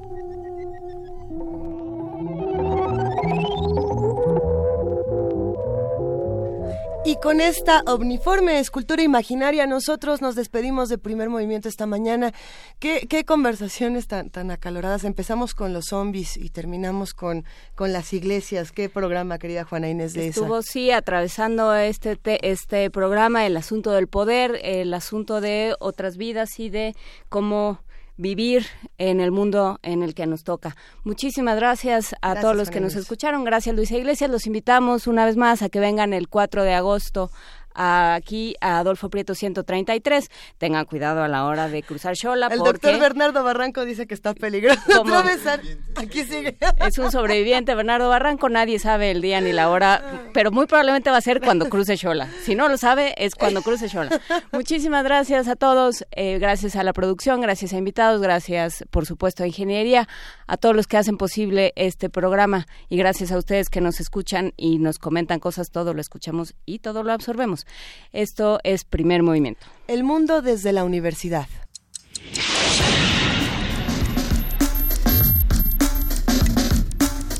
Radio UNAM presentó Primer movimiento. El mundo desde la universidad.